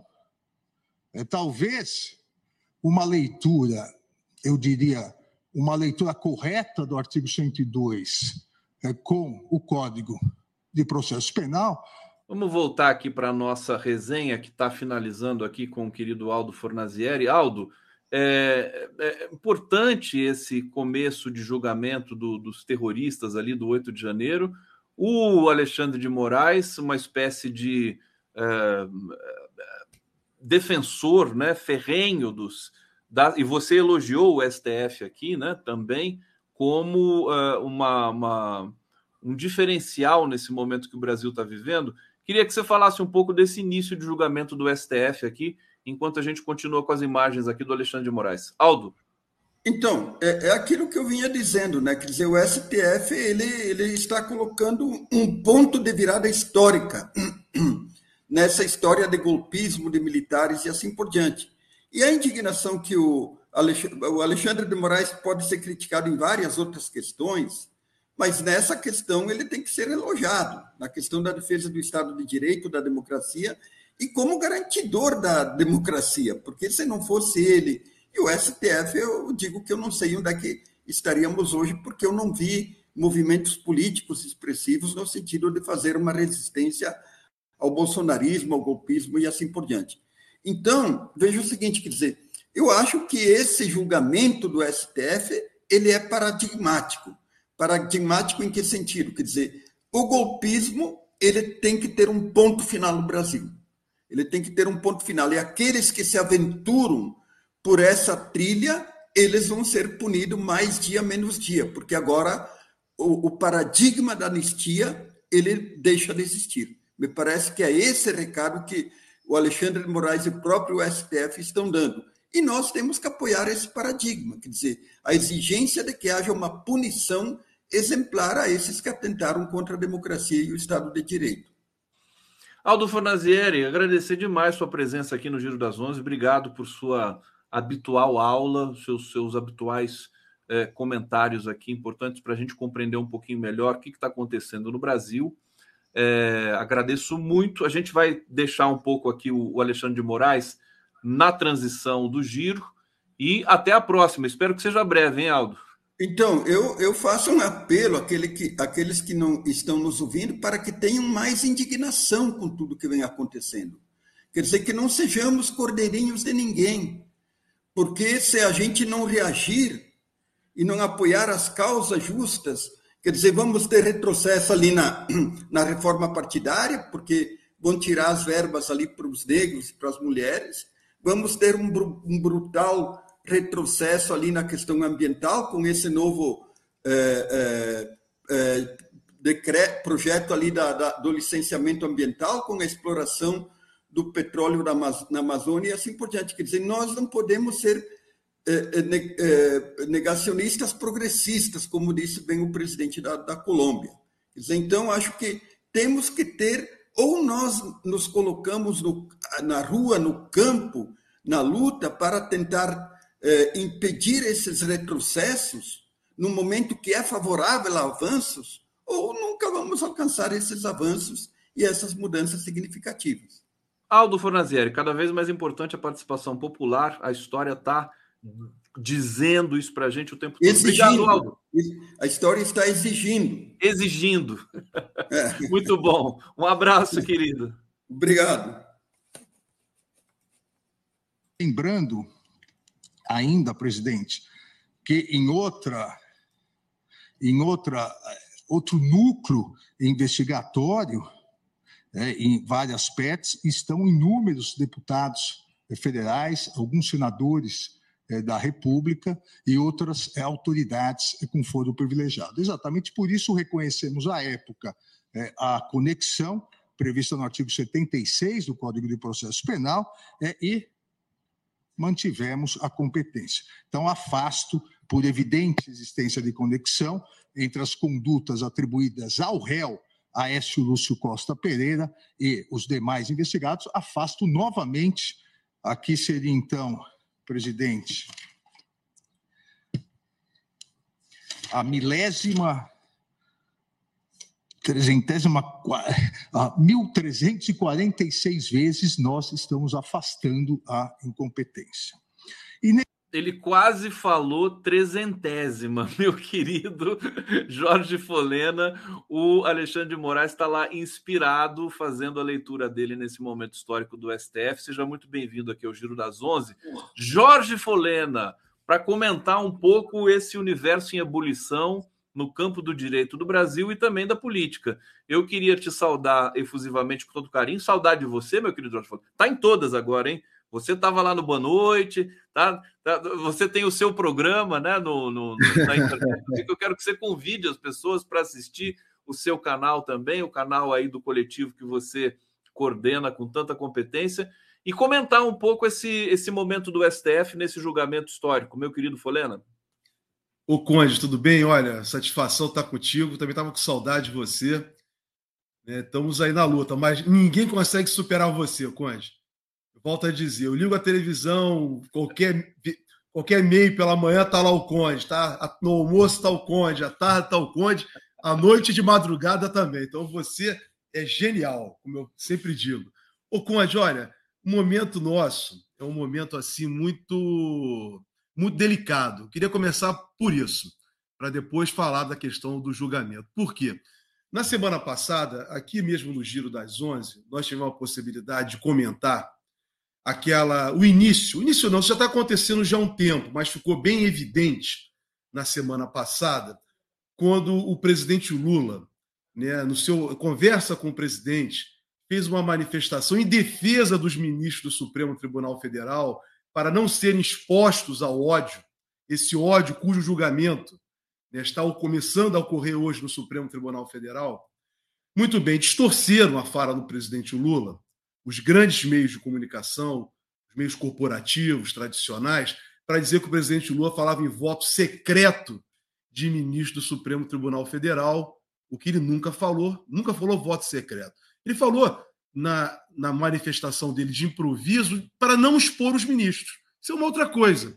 Mas já começava, Conte, ficou para mim claro, todo o processo de distorção né, de tudo que o presidente e o governo vieram a fazer. Aí tivemos o acontecimento, infelizmente, né, está ocorrendo ainda, e aproveito a oportunidade para me solidarizar com todo o povo do estado do Rio Grande do Sul, das chuvas, das fortes chuvas, decorrência das mudanças climáticas que muitos não acreditam. Isso é muito sério. O homem está destruindo o meio ambiente, está destruindo tudo e as consequências vêm aí. Então, infelizmente, né, essas chuvas no Rio Grande do Sul né, têm uma correlação direta com a mudança climática. Então, o presidente Lula, que tinha que ir para o G20, que era importantíssimo, me mandou, né, deu, mandou seus ministros para o Rio Grande do Sul, foi o vice-presidente da República, veio a grande mídia e distorceu, dizendo que o Lula não estaria se solidarizando ao povo do Rio Grande do Sul, não estaria no Rio Grande do Sul. O que também é mais uma mentira midiática promovida pelos grandes meios. E agora, Conde, né, com a decisão na semana passada também do ministro Toffoli com relação à Lava Jato, em que ele deixou claro que todo todo mundo já sabia, todo mundo, até as pedras, né, até a, a, das calçadas sabem que a Operação Lava Jato foi uma fraude, uma fraude perpetrada contra o Brasil, contra a soberania do Brasil, contra o processo de desenvolvimento do Brasil e contra o povo brasileiro. Então, o que o ministro Toffoli nada mais fez, eu reconhecer no seu voto, tornando nula a delação, perdão, o acordo de leniência da Odebrecht, foi dizer o que todo mundo já sabia e que o próprio tribunal já tinha manifestado né, a partir do, do julgamento do presidente Lula, da suspeição do ex-juiz, que era, a meu, a meu juízo, um juiz que sempre foi o juiz, o juiz primário, ele era um juiz primário, lá da primeira instância, primário nesse sentido, do Paraná, que não era competente para julgar o presidente Lula, além de ser suspeito, além de ser suspeitíssimo por tudo que fez. Então, Conde, o que está acontecendo? Está acontecendo nesse momento ataques sistemáticos por parte dos meios de comunicação contra o presidente Lula. E aí vem, né, isso eu estou falando aqui, é o efeito. Mas eu, eu queria compartilhar aqui com os nossos internautas, contigo, né, uma reflexão. O presidente Lula, ao ser eleito, ele tem um compromisso com o país, com a soberania do Brasil e com o povo brasileiro, em levar adiante o desenvolvimento do Brasil que ficou paralisado. Para isso, ele precisa ter posições muito mais contundentes, né, como teve no passado. E hoje, o mundo, o mundo, o mundo tem se reposicionado também. Os países que têm as mesmas características do Brasil, países que estão no chamado processo de desenvolvimento e outros até num grande estágio de desenvolvimento, como é o caso da China, estão buscando um novo caminho, um caminho contra o imperialismo exploratório norte-americano. Então, a partir do momento em que o presidente Lula, desde o seu primeiro dia de mandato, tem se colocado com muita clareza quando ele foi, por exemplo, visitar o presidente Fernandes na Argentina e propôs uma moeda, uma moeda do Sul. Presidente Lula tem sido, né, não importa se certo ou errado politicamente, mas ele tem colocado com clareza, né, se colocado contra o domínio do dólar. E quando eu falo aqui que ele é, se está certo ou errado, é talvez o melhor momento para apresentar essas ideias, mas ele já apresentou se colocou contra o domínio do dólar, que é um domínio equivocado, é um domínio imperialista americano diante dos demais países. Então, o presidente Lula tem se realinhado.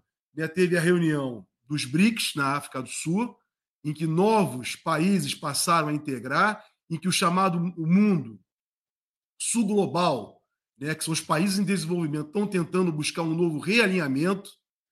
Então, Conde, essas coisas incomodam o império. E ao incomodar o Império Americano, né, aí vem um problema que nós já sofremos aqui no Brasil e diversos outros países também sofreram, que é a chamada guerra híbrida.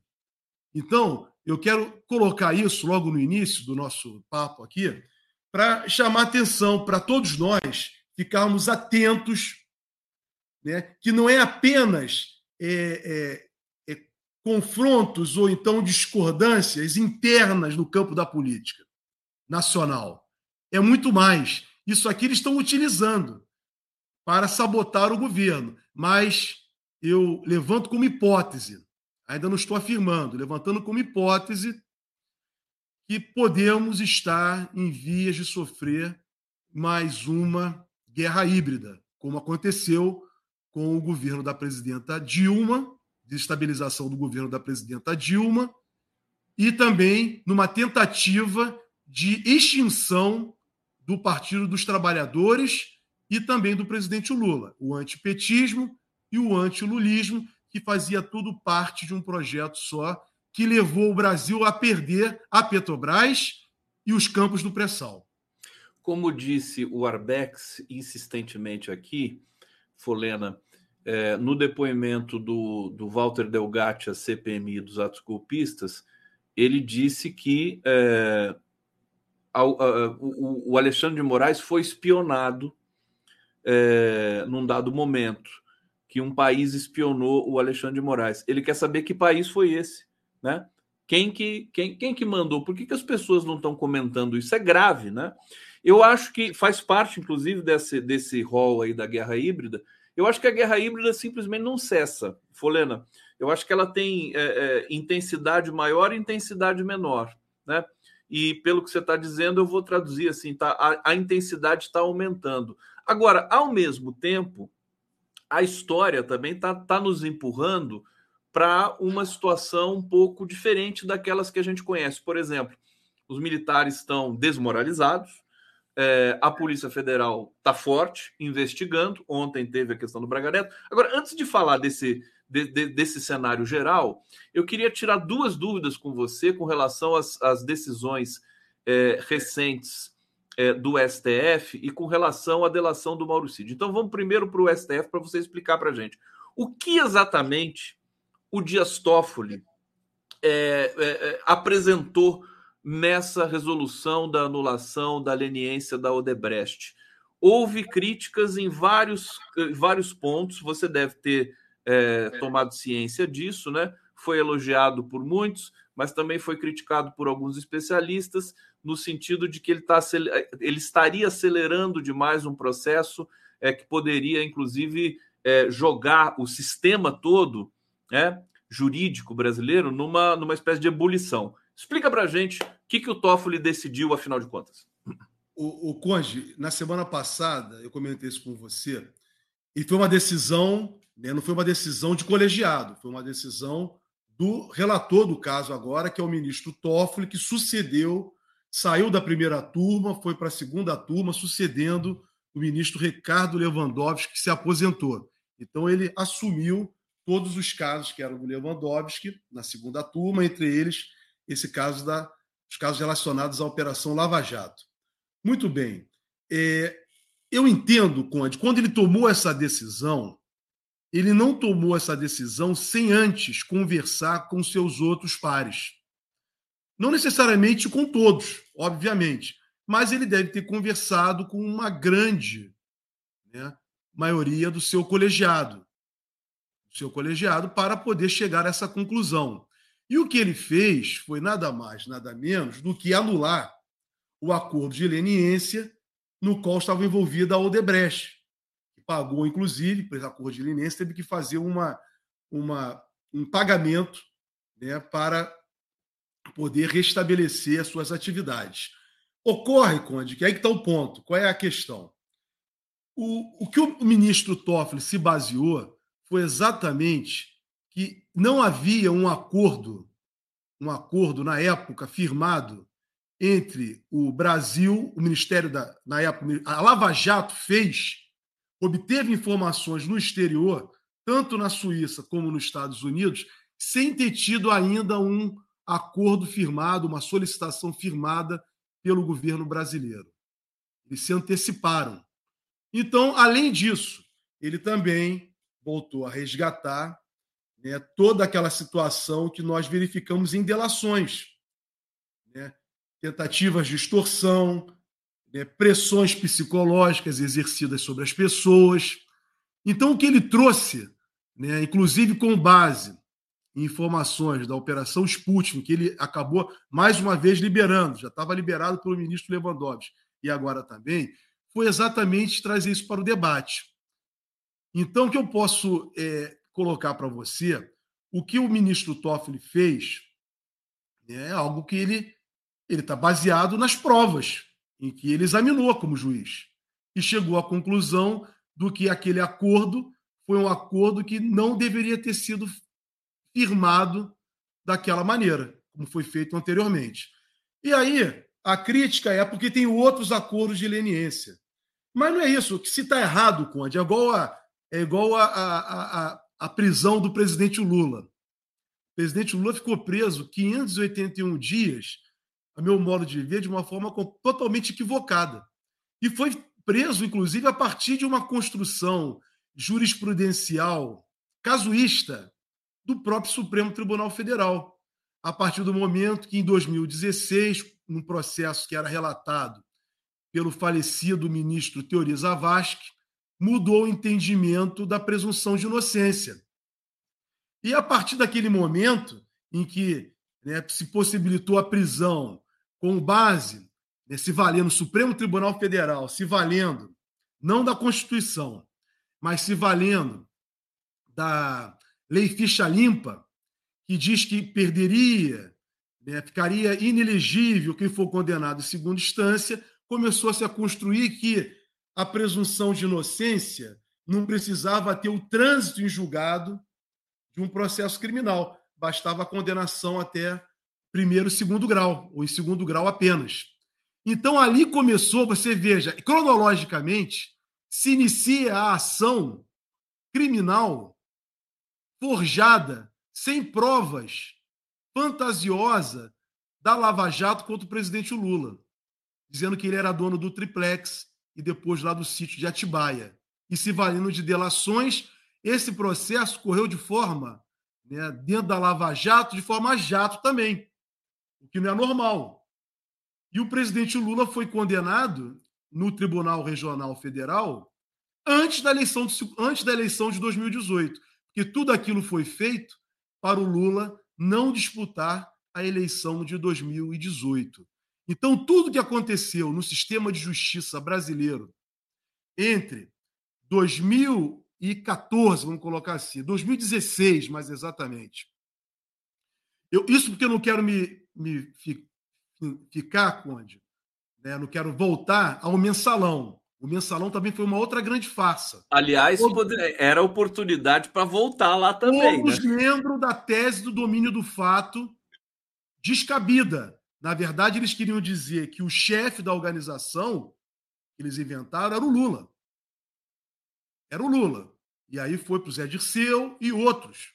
Então, esse processo que vieram chamar aqui no Brasil de lawfare, mas sempre existiu na história, que é empregar, empregar o poder judiciário para perseguir os opositores, isso não é novo. Eu me lembro que no 18 Brumário de Luiz Bonaparte, Karl Marx coloca lá, com muita clareza, todos os líderes da revolução caíram nos tribunais.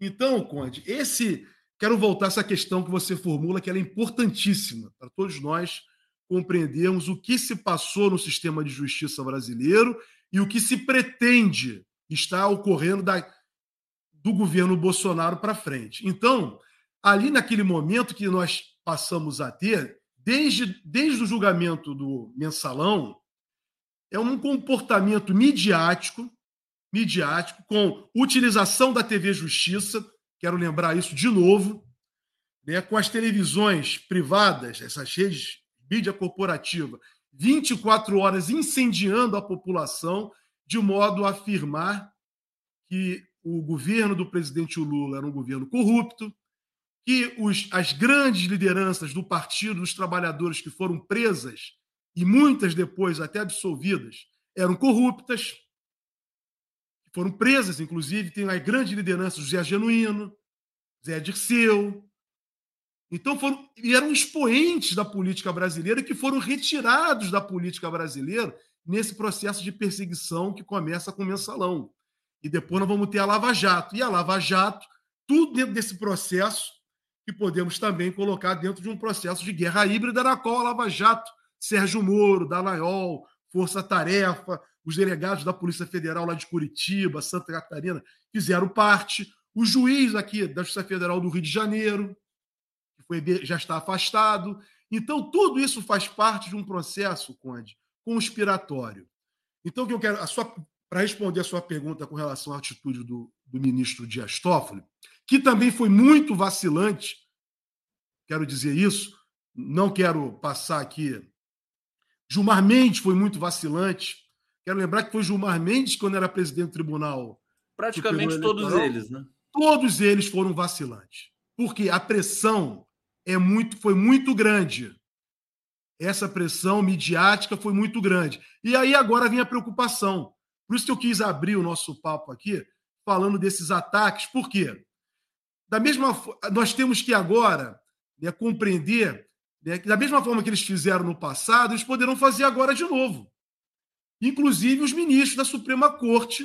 Folena, se, se você me permite fazer um claro, comentário, eu acho o seguinte, não, porque você está indo por um, um, caminho de leitura que eu ainda não tinha me dado conta e quero colaborar aqui e te devolver. Que é o seguinte: o, o ataque que o Lula está sofrendo nesse momento é um ataque que resvala na, na condição é, pessoal dele, pelas falas dele. A gente viu a fala dele. Hoje o Hélio Gaspari está escrevendo sobre isso. Né?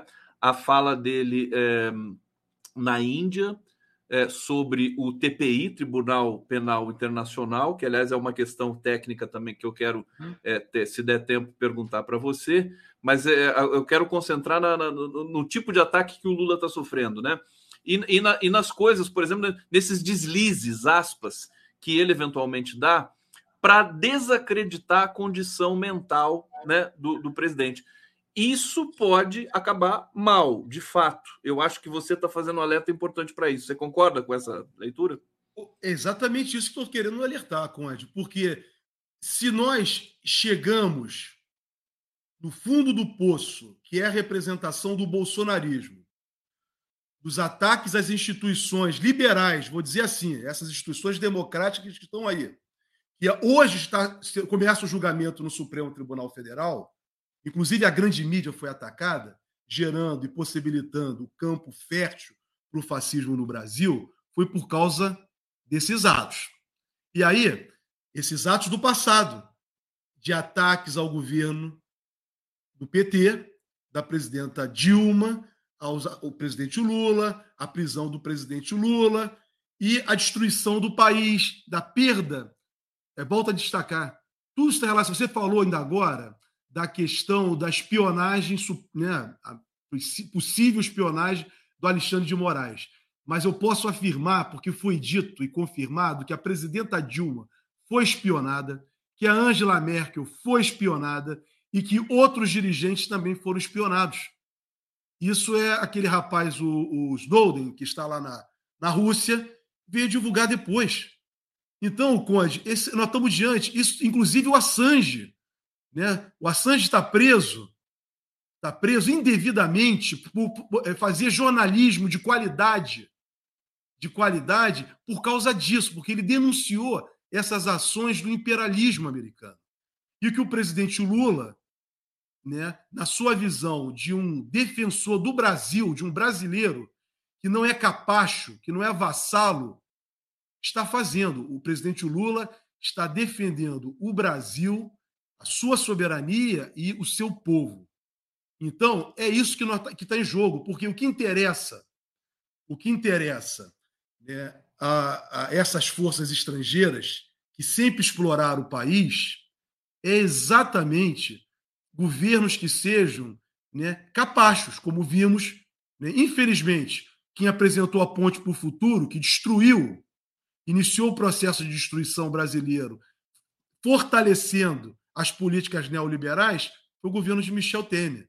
O governo de Bolsonaro, ele se dizia: eu bato continência para a bandeira americana e vou destruir com tudo.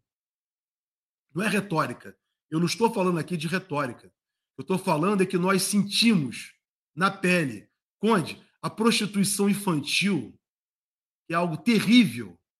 terrível voltou para o país. As crianças não estão com o governo de mexer com um golpe contra a presidenta Dilma. A prostituição infantil voltou. As crianças não estão na escola. Agora nós estamos recomeçando esse trabalho. Olha as dificuldades, olha as amarras que continuam sendo impostas. Mesmo o presidente Lula aprovando, uma, quando assumiu, uma emenda à Constituição para poder assumir o governo com algum orçamento, que não tinha orçamento nenhum, foram impostas amarras. O marco fiscal aprovado pelo presidente Lula e pelo ministro Haddad, que é algo que eles conseguiram, ainda tem muitas amarras, mas foi o que eles puderam. Porque quem está controlando, na verdade, são interesses muito, muito interesses que não têm nada a ver com o nosso desenvolvimento. Quando a gente vê o governo tão cuidadoso assim, né? Porque vamos, vamos admitir, vamos combinar que o Haddad, o Lula, né, nessa negociação com o Congresso para aprovação da reforma tributária, do arcabouço fiscal, foi cuidadoso. Inclusive irritou setores da militância, dos apoiadores do Lula e tudo mais. Agora, em se tratando de Brasil, em se tratando da, da, da, do momento crítico que o Brasil viveu com relação à democracia de golpe, quer dizer, a gente entende por que, que o governo está cuidadoso. Aliás, ele começa a ganhar uma consistência maior agora, já vista a desmoralização das Forças Armadas e a desmoralização, meu querido Jorge Folena, da própria imprensa convencional. Quer dizer, eles, eles, eles meio que fazem uma, uma parceria com essas ameaças, eu me essas ameaças das Forças Armadas. Eu me lembro que o, o Vilas Boas, o general Vilas Boas, tuitava, era um acontecimento. Né? A Globo dava, a Folha de São Paulo era manchete tudo mais. Hoje, se o Vilas Boas ou outro general tuitar, ninguém vai falar nada, porque não tem mais né? a, a, a importância, vamos dizer assim, né? É, das Forças Armadas se reduziu bastante nesse sentido político, que é muito bom. Deixa eu ir para o bate-papo para seguir em frente aqui com meu querido Folena, que está brilhante hoje aqui, como sempre, aliás, como de costume. Antônio Marcos Donaton, sou professor, tenho vergonha da categoria e da entidade que nos representa. Ele está se referindo aqui ao governo de São Paulo, que não tem uma oposição à altura. Precisa ter uma oposição aqui no estado de São Paulo para o Tarcísio não fazer tantas atrocidades como ele tem, faz, tem feito. Fernando Bai, a maior cheia do rio Taquari aconteceu em 1941 com nível de 29,92 metros. Em 2023, o nível alcançou 29,62 metros. Nada de novo. Direito não é ciência. Não sei porque está falando direito. Direito não é ciência. Eu falei, é porque eu fiz referência à questão climática. Ah, poderia as chuvas no Rio Grande do Sul ter uma relação com, a, com as mudanças claro, climáticas. Claro. É, não é só no Rio Grande do Sul, né? O Fernando Baia é um crítico dessa hipótese aí do, do aquecimento global, tudo mais. A gente está percebendo que muitos eventos extremos estão tão mais recorrentes, né? Pode ter tido alguma coisa maior no passado, mas talvez a recorrência que seja o, o a questão principal. Márcia Fabrício, estamos aqui fazendo o debate. Se não acontecer de nós de nos organizarmos e irmos às ruas, perderemos tudo. Temos de sustentar o governo popular manifestando a vontade, a vontade do povo, rua, rua, rua. Salma Vila Verde, faço votos que seja na atualidade, a atualidade passada a limpo os militares golpistas, devotos à ditadura, tortura e AI-5, interdição, criminosos. Comissão da Verdade poderia aproveitar esse gancho. Sem anistia, justiça seja feita. Josi Gomes, é um alerta o que o Folena está nos uh, desempe tá desempenhando aqui. Beto Silva, excelente Folena. Marcolino, Foleno e Conde, a ideia é minar o ícone histórico Lula para as próximas gerações. Para isso, precisam minar esse governo, rotular de racista e de senil para 2026, entre outras coisas que nem sei. E o Tyrannosaurus Rex veio lá do, do, do passado mais profundo da, da do planeta Terra para dizer Jorge Folena brilhando na explanação. Folena, posso tirar mais uma dúvida técnica com você? Isso.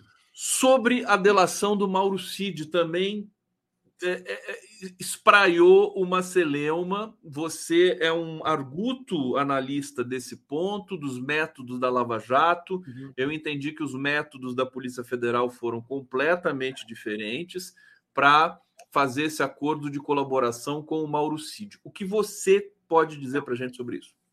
Pode, eu vou, eu vou separar isso, tá? Vou separar em duas situações. Uma Primeiro, eu quero esclarecer o seguinte: eu não, não, não tenho, não concordo com com, a, com esse instrumento, com esse instituto da delação. Não concordo com ele, como advogado que sou. Eu acho que quem, quem tem que fazer a investigação é o Estado, é a polícia, é o Ministério Público. Eles é que têm que fazer a investigação. Essa situação, eu não, não concordo por isso. Eu acho que a experiência que nós temos de toda forma de entreguismo né, na história, ela nunca foi boa. E o melhor exemplo disso foi o que se passou com o presidente Lula.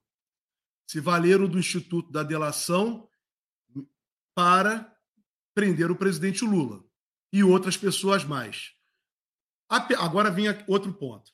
Então, esse é o ponto que eu queria ressaltar, que eu, como advogado, eu sou um dos advogados que não defendo o Instituto de Delação. Muito bem. Existindo o Instituto da Delação e sendo colocado em prática, e foi colocado aqui no caso do Mauro Cid, e também valeu lá para o caso da Lava Jato, a jurisprudência do Supremo Tribunal Federal se posicionou com clareza que não, não basta apenas a delação. A delação é uma forma de colaboração, porém, tudo aquilo que foi delatado tem que ser ratificado por provas. Por provas. Então, não basta a delação. Foi isso que o Delanhol e Moro fizeram. Se valeram de delações para condenar pessoas. Então, isso hoje, na jurisprudência do Supremo Tribunal Federal, na lei também, é muito claro. Tem que ter a ratificação de tudo aquilo que foi dito, delatado, tem que ser confirmado. Então, agora vem o caso do, da delação do Cid. Olha, o Conde, não vou falar especificamente do caso concreto, porque eu não sou, eu sou advogado, tenho que respeitar a questão ética. Né? Tem colegas atuando. Não vou me referir ao caso em particular. Vou falar com uma situação em tese. O que está em jogo aí, né, nessa manifestação do CID, é uma mudança completa de comportamento dele. Veja que ele foi na CPI do 8 de janeiro fardado. Inclusive fazendo, né, utilizando as Forças Armadas, o Exército Brasileiro, no enfrentamento contra o Congresso, contra a Câmara e o Senado. E lá desafiou, inclusive, os, os parlamentares em se manter calado. Calado.